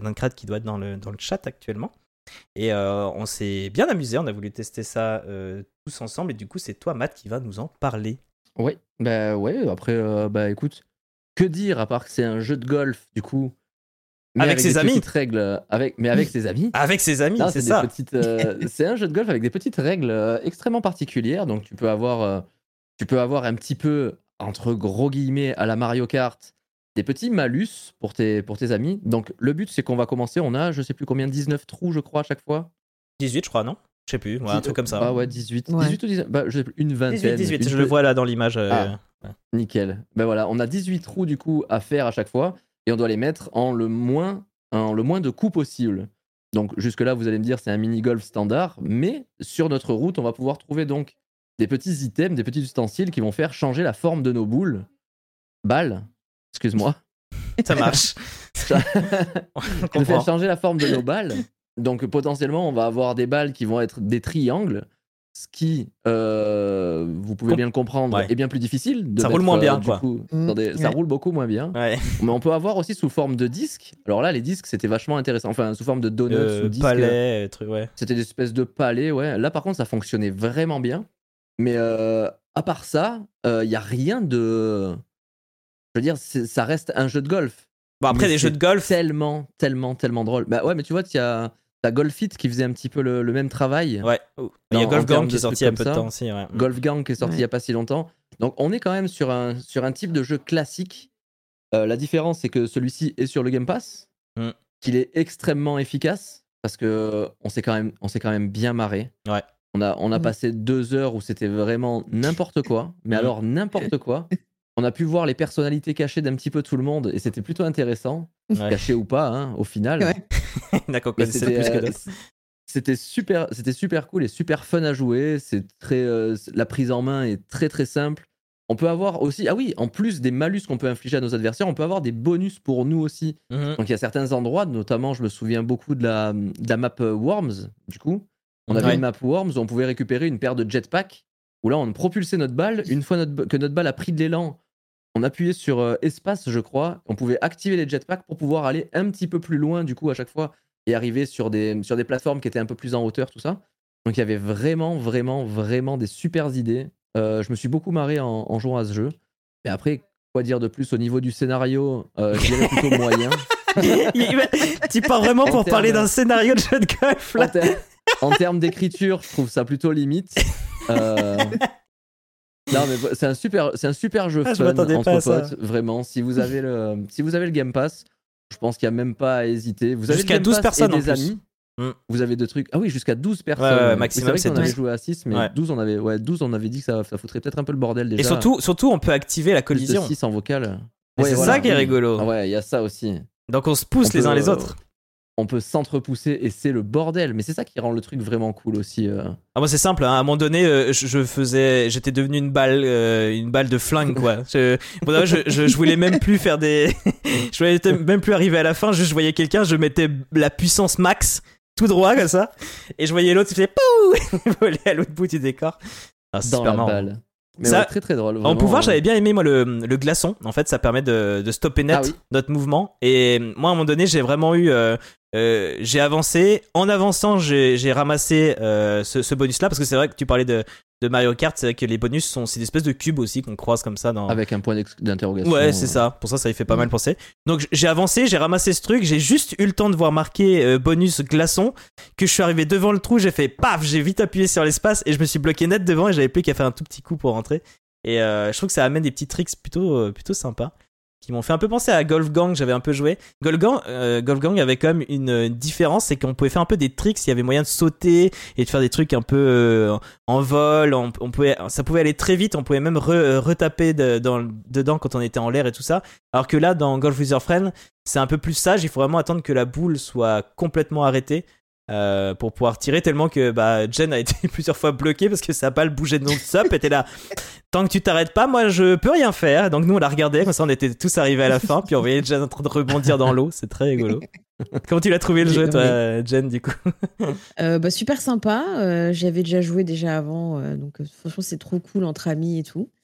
Si on est pro du golf comme moi bien sûr la rage est présente bien évidemment. C'est la bonne rage. La bonne rage voilà, voilà. Celle qui fait plaisir, celle qui fait rire. On peut, on peut perdre des amis, il est possible aussi. oh, voilà, on s'en est fait des amis, là, c'était chouette, là. Oui. c'était la bonne ambiance, là. D'ailleurs, je vois, j'en profite comme on parle de ça, je vois un message de Ocha alors qui euh, dit euh, C'était très sympa de vous regarder jouer ensemble entre solidarité et des fois tout à fait l'inverse. ça résume bien ce que tu allais dire. Non, bah ouais, pareil, euh, on, a quelques, on a eu quand même quelques soucis techniques. Je pense que c'est quand même bien mm. d'en parler. On a eu des personnes où on était tous au, trou numéro 10 et lui il apparaissait au trou numéro 5 ou 3, on sait pas pourquoi. Du coup, bah, il arrivait au bout, mais c'était un peu pété du coup parce que euh, ça validait son coup, mais à zéro. Donc c'est comme s'il était rentré dans le trou sans jamais taper la balle. On a eu aussi des personnes sous le terrain qui fait que du coup ça bloquait un peu. On a eu des déconnexions. Euh, ça c'est mm. quand même dommage parce que là on était que 6 il suffisait que un soit déconnecté pour qu'on relance toute la partie, mais t'imagines si on est 12, on a quand même plus de chances qu'il y en a un qui soit déconnecté, que machin. Même si on a, euh, je crois que c'était Dan Cred ou je sais plus qui qui avait des problèmes de connexion, donc ça pouvait aussi venir de là. Moi, ouais. Et, et toi aussi, mais il y avait quelqu'un d'autre, je crois que c'était Dan. Et euh... c'est le, mauvais jour pour moi. Là, ça fonctionne très bien du coup depuis. Euh, ouais. Bah depuis golf, depuis le golf du coup. D'accord. En fait, on a, on, a débloqué le problème d'internet chez toi avec ce jeu. Ça a relancé il fallait jouer au golf. Après, il y avait beaucoup d'options que j'ai pas tout coché. La collision, on peut la choisir ou pas, hein, vraiment. Euh, les bonus là qu'on ramasse, on peut choisir qu'ils y soient ou pas. À plusieurs, c'est quand même dommage de pas mettre les bonus. On passe vraiment à côté d'un côté du truc fun quand même du, du jeu. Ouais, grave. Euh, et s'il y avait euh, l'activation d'un effet, je sais pas si vous vous rappelez, rappelez mais on l'a pas beaucoup utilisé. On peut dès le début choisir un angle de tir. Enfin, comment dire Au lieu de tirer tout droit, il va, il va faire un mouvement en arc comme ça on pouvait choisir de, d'avoir un mouvement de balle qui ah. part sur la droite ou sur la gauche. Je l'avais un peu activé, on l'a un peu testé, après on l'a tous un peu oublié. Mais ça peut rendre le truc un peu plus technique et euh, faire un peu des, jolis moves, même si j'ai trouvé cet effet un peu trop fort. J'ai l'impression que si tu le mettais au max, la, la, boule faisait peut-être euh, presque un donut sur lui-même. quoi. tu le mettais à peine à droite que ça tournait énormément, donc c'était dur à, jauger, mais je pense que si on maîtrise bien le truc, il y a moyen de faire des, des tricks, quoi, des trucs un peu, euh, un peu particuliers. D'ailleurs, je me suis... Ah oui, je vous ai pas dit, je cherche que je vous avais lancé, envoyé le lien, mais je me suis amusé à voir du speedrun sur ce jeu. C'est assez intéressant parce que franchement, le mec il sait exactement où taper, il met à fond et ça rentre en nu en un coup. T'es là. Ah Combien de fois t'as joué pour savoir où est-ce qu'il fallait taper euh? Mais pour dire que voilà, si on, si on, veut aller au fond des choses, on peut vraiment y passer du temps. Et, moi, c'est ce que j'aime bien aussi dans les jeux de golf, Golf Gang, j'avais bien aimé pour ça. C'est qu'il y a quand même une certaine maîtrise. Et quand on maîtrise, on peut faire des tricks vraiment intéressants avec des pouvoirs, avec des trucs. Et euh, pour ça, c'était plutôt chouette. Bon, bref, on a bien rigolé, quoi, au final, malgré les quelques bugs. Euh, les maps sont très cool et très variées. Que, ah oui, c'est ça que, que, je voulais un peu intervenir quand tu disais, bah finalement, c'est un jeu de golf c'est un jeu de golf, mais c'est vrai que si on compare un mini golf comme chez nous, bon, il y a quand même des choses qui se passent. Euh, il y a un moment donné, on doit passer euh, dans le Sphinx. Euh, il y a des trucs qui bougent, il y a des tapis roulants, il y a des. c'est comme les jeux de golf récents, quoi. Golf ouais. ou Golf Fit, c'est le même type de, le même type. Voilà, c'est tout le monde a vu un petit peu même des clips ou des morceaux des, des parties du lundi de Zerator. Bien sûr, mais imaginons que certains soient complètement passés à côté. Il faut s'imaginer, certes, dans l'ambiance, on est dans un mini golf. avec des petits murets, on ne doit pas envoyer la balle super loin, on n'est pas dans un jeu de golf Tiger Wood, etc. Mais après, ils sont amusés, comme c'est un jeu vidéo, euh, la logique physique n'existe plus, donc il y a des trucs qui bougent dans tous les sens. Euh, dans la map de Worms, il y a des explosions, euh, il y a des moutons, il y, a toutes les références de Worms, comme c'est aussi Team 17. C'est Team 17 qui a fait les deux jeux et ils sont amusés à faire une, ouais, les mines, ouais, de faire toute une map Worms qui était, qui était assez chouette. J'ai bien aimé cette, cette map avec beaucoup de références. Comme tu disais, il y avait le jetpack, il y avait la, la, la bombe sacrée là, Alléluia qui explose et tout. Donc, c'était chiant cette map. T'as pas aimé Worms? Ah, c'était chiant. Fallait tomber pile ah, au bon moment à l'endroit avant Ah, le, passage de la bombe. propulse. Hmm. Ouais, ouais, ouais, ouais. La sainte bombe, ouais, ouais, ouais.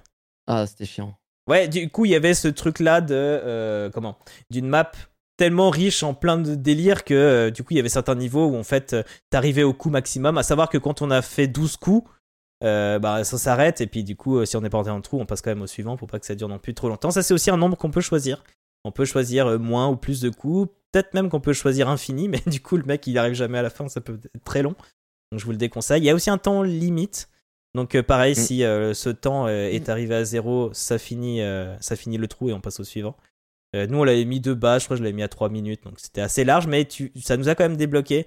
Bah, la fameuse fois t'étais bloqué, toi, Jen, dans l'eau. au final, on a attendu que ça tombe à zéro et on a pu passer à la suite. Heureusement, sinon on n'aurait pas pu. oui. On n'aurait pas pu avancer, quoi. Et bah voilà, on a parlé de nos quatre jeux. Euh, on va se quitter là, mais avant, j'aimerais bien faire un petit tour euh, pour savoir si vous avez des, euh, des recommandations. Jen, tu voulais nous parler d'un truc, d'un jeu Alors, bah moi, du coup, je voulais parler d'une série qui s'appelle Les Sermons de minuit, qui est en 7 épisodes, qui a été créée par Mike Flanagan.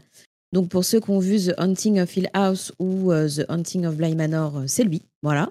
Donc, c'est sur Netflix. Et euh, en gros, en fait, on va suivre euh, au, début de, au début de la série euh, Riley, qui, qui retourne chez ses parents, en fait, qui vivent sur une petite île. Il, est pas, il, est, il a fait un séjour, entre guillemets, en prison, parce qu'il a eu un grave accident de voiture, puisqu'il était. Il, conduisait sous état d'ivresse. Et du coup, bah, il a tué une, la jeune femme qui était dans la voiture en face.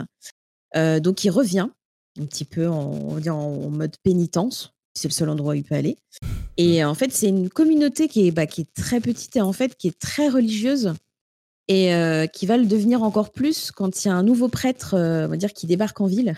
voilà. Ok. Et, euh, et, en plus, il y a des événements étranges qui commencent à se produire sur l'île, etc. Donc, donc voilà.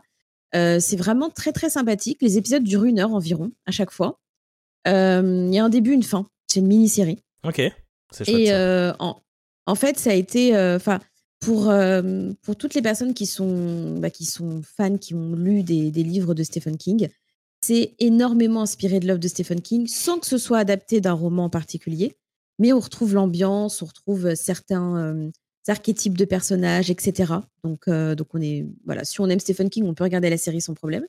Et sachant que Stephen King a clairement clairement dit qu'en gros, euh, le, réalisateur, donc Mike Flanagan, mmh. avait conçu un conte d'horreur dense et magnifiquement photographié qui atteint un niveau élevé de terreur dans le septième et dernier épisode. Et vraiment, voilà, c'est une mmh. très très bonne série. Il a validé le truc, quoi.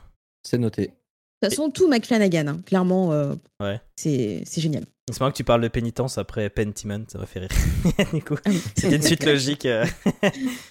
et toi, Matt, t'as un truc à nous, à nous conseiller? Euh, oui, le youtubeur Squeezie. Très peu connu, qui a sa statue au musée Grévin, je sais pas si vous avez vu. Incroyable. Premier, euh, premier, créateur de contenu à avoir, euh, du coup, sa, sa, petite statue de cire. Comme ça, on peut lui pincer le nez sans qu'il dise quoi que ce soit. si c'est que le nez, ça va. J'étais oui, ça va. yes. Je voulais, je voulais conseiller, du coup, bah, c'est un petit peu connu aussi, mais pas trop trop non plus. C'est le podcast Fin du Game ah oui, peut-être très bon. fin du game qui est euh, présenté du coup par Exerve, euh, Hugo et ah, les, deux mecs de la, les deux mecs de, la, de la chaîne YouTube Game Next Door du coup. Mhm. Et, euh, et, en fait, eh ben, ils prennent un jeu qui a marqué plus ou moins le, le, le, monde vidéoludique et ils en parlent, ils en parlent de ça pendant, je crois que les podcasts durent un petit peu plus de, de quasiment deux heures, je crois. Et c'est super intéressant, ils reviennent sur un petit peu toutes les anecdotes par rapport, euh, par rapport à eux, la connaissance qu'ils ont autour des jeux vidéo et les types. C'est, pour moi, ils font vraiment partie des piliers du jeu vidéo euh, en termes de connaissances et de euh, la façon dont ils en parlent, du moins. On, sent tout de suite que les types, ils sont, ils sont très très calés là-dedans. Ils ont fait mm. plusieurs livres qui parlent de jeux vidéo, notamment Exerve, qui fait des, mm. des livres sur Diablo, sur, sur tous les Souls. Sur, il en a fait un sur Plague Tale récemment, il en a fait sur The Witcher. Bref, euh, c'est vraiment des encyclopédies du jeu vidéo. Le podcast est vraiment génial. Euh, ça s'écoute pareil au calme si jamais vous jouez à Hard Space. Euh, ça fera très bien l'affaire. on trouve des liens où on en peut. Mais, mais non, super, super podcast, vraiment super intéressant. Et il parle de tout, autant de jeux qui sont sortis récemment que de très vieux jeux. Et, parfois, ça donne très envie de, rejouer à ces jeux-là. Mm. Donc voilà, fin du game, podcast. Ouais, et euh, c'est vrai que je C'est vrai qu'ils ils sont en lien en plus avec Sœur d'édition, justement, euh, avec, euh, où souvent ils, posent des, bouquins et tout. Et ouais, très très chouette. Moi, ce sera aussi une série sur Netflix que vous avez sûrement entendu parler, mais je voulais donner un peu mon avis. C'est mercredi, du coup. que j'ai pas vu en entier, hmm. mais qui reprend donc l'histoire de mercredi de la famille Adams avec la plupart des personnages de la famille Adams. alors, c'est du Tim Burton. bon, Tim Burton, je trouve qu'on je sens pas la patte forcément de Tim Burton. Pour moi, c'est une série Netflix. C'est vraiment la patte d'une série Netflix. Euh, mais le décor est chouette. Euh, l'actrice de mercredi, je la trouve top. Elle a vraiment une, elle a une, mhm. sa bouche me fait, j'ai un truc avec sa bouche. Elle a une forme étonnante. Elle a une lèvre en dessous énorme et tout. Elle fait la gueule tout le temps. Elle a, elle a vraiment la, tête qu'on s'attend d'une mercredi, un peu dark, un peu, euh, un peu snob et tout. Et ça marche du feu de Dieu. Je trouve que les acteurs sont vraiment très très chouettes. Il y a quelques faiblesses. C'est une série Netflix, quoi. Hein. En gros, si on connaît les séries Netflix, souvent, euh, il y a plein de bonnes idées. L'univers est très travaillé, tout ça. Et puis, de temps en temps, on sent qu'il y a deux, trois euh, facilités ou trucs où c'est un peu à la va-vite. Et, voilà. Mais euh, c'est très divertissant. moi, je trouve ça vraiment mm. chouette. L'univers est très cool. Donc, donc allez-y. Je l'ai pas fini encore une fois. Donc, je peux pas vous parler de la fin. Je peux pas vous dire est-ce que c'est bien jusqu'à la fin ou est-ce que ça s'essouffle vers la fin. Mais bon, on a vu une bonne, une bonne moitié, voire plus. Donc, je conseille. Je reviens sur, euh, sur les différents comment?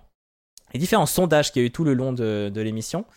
Euh, donc c'est Linou hein, qui fait les sondages. À chaque fois qu'il y a un jeu, elle demande au chat si pour, vous, pour euh, eux ça passe ou pas les, les, jeux. Donc les viewers ont voté aujourd'hui. On sort le champagne car tous les jeux sont validés. Bah voilà. Monkey Island passe à l'aise avec 100%. C'était à prévoir. Euh, Art Space chez Breaker passe aussi, mais moins clairement, avec 67% de oui seulement. Pentiment mm. aussi passe également, mais c'est limite 57% de oui. Ça, se tient, ça, ça, suit un peu la logique euh, de ce qu'on a dit sur chaque jeu. Et pour finir, Golf with Fun passe carrément 100%. Bon, de toute façon, pas de prise de tête, c'est euh, l'amusement avant tout. Merci pour vos votes, exactement. Merci beaucoup. Alors ça me fait rire, il y a, Linou qui a écrit euh, Le streamer est tellement pro qu'il porte le même polo que pendant Golf with Your Friend. Euh, J'avais pas fait exprès, euh, c'est juste un polo que j'aime bien. Et comme aujourd'hui j'étais allé manger avec les collègues et que c'était un peu sur le thème de Noël, j'ai dit bon, je vais porter du rouge. Voilà, c'est vraiment juste le hasard. Et finalement, Ocha alors qui nous dit J'ai vraiment bien aimé la série mercredi. Donc toi, tu l'avais vu en entier. C'est vrai qu'on en avait déjà discuté, Ocha alors, je m'en souviens. Mm. Franchement, ouais, très chouette, très divertissant. Très divertissant.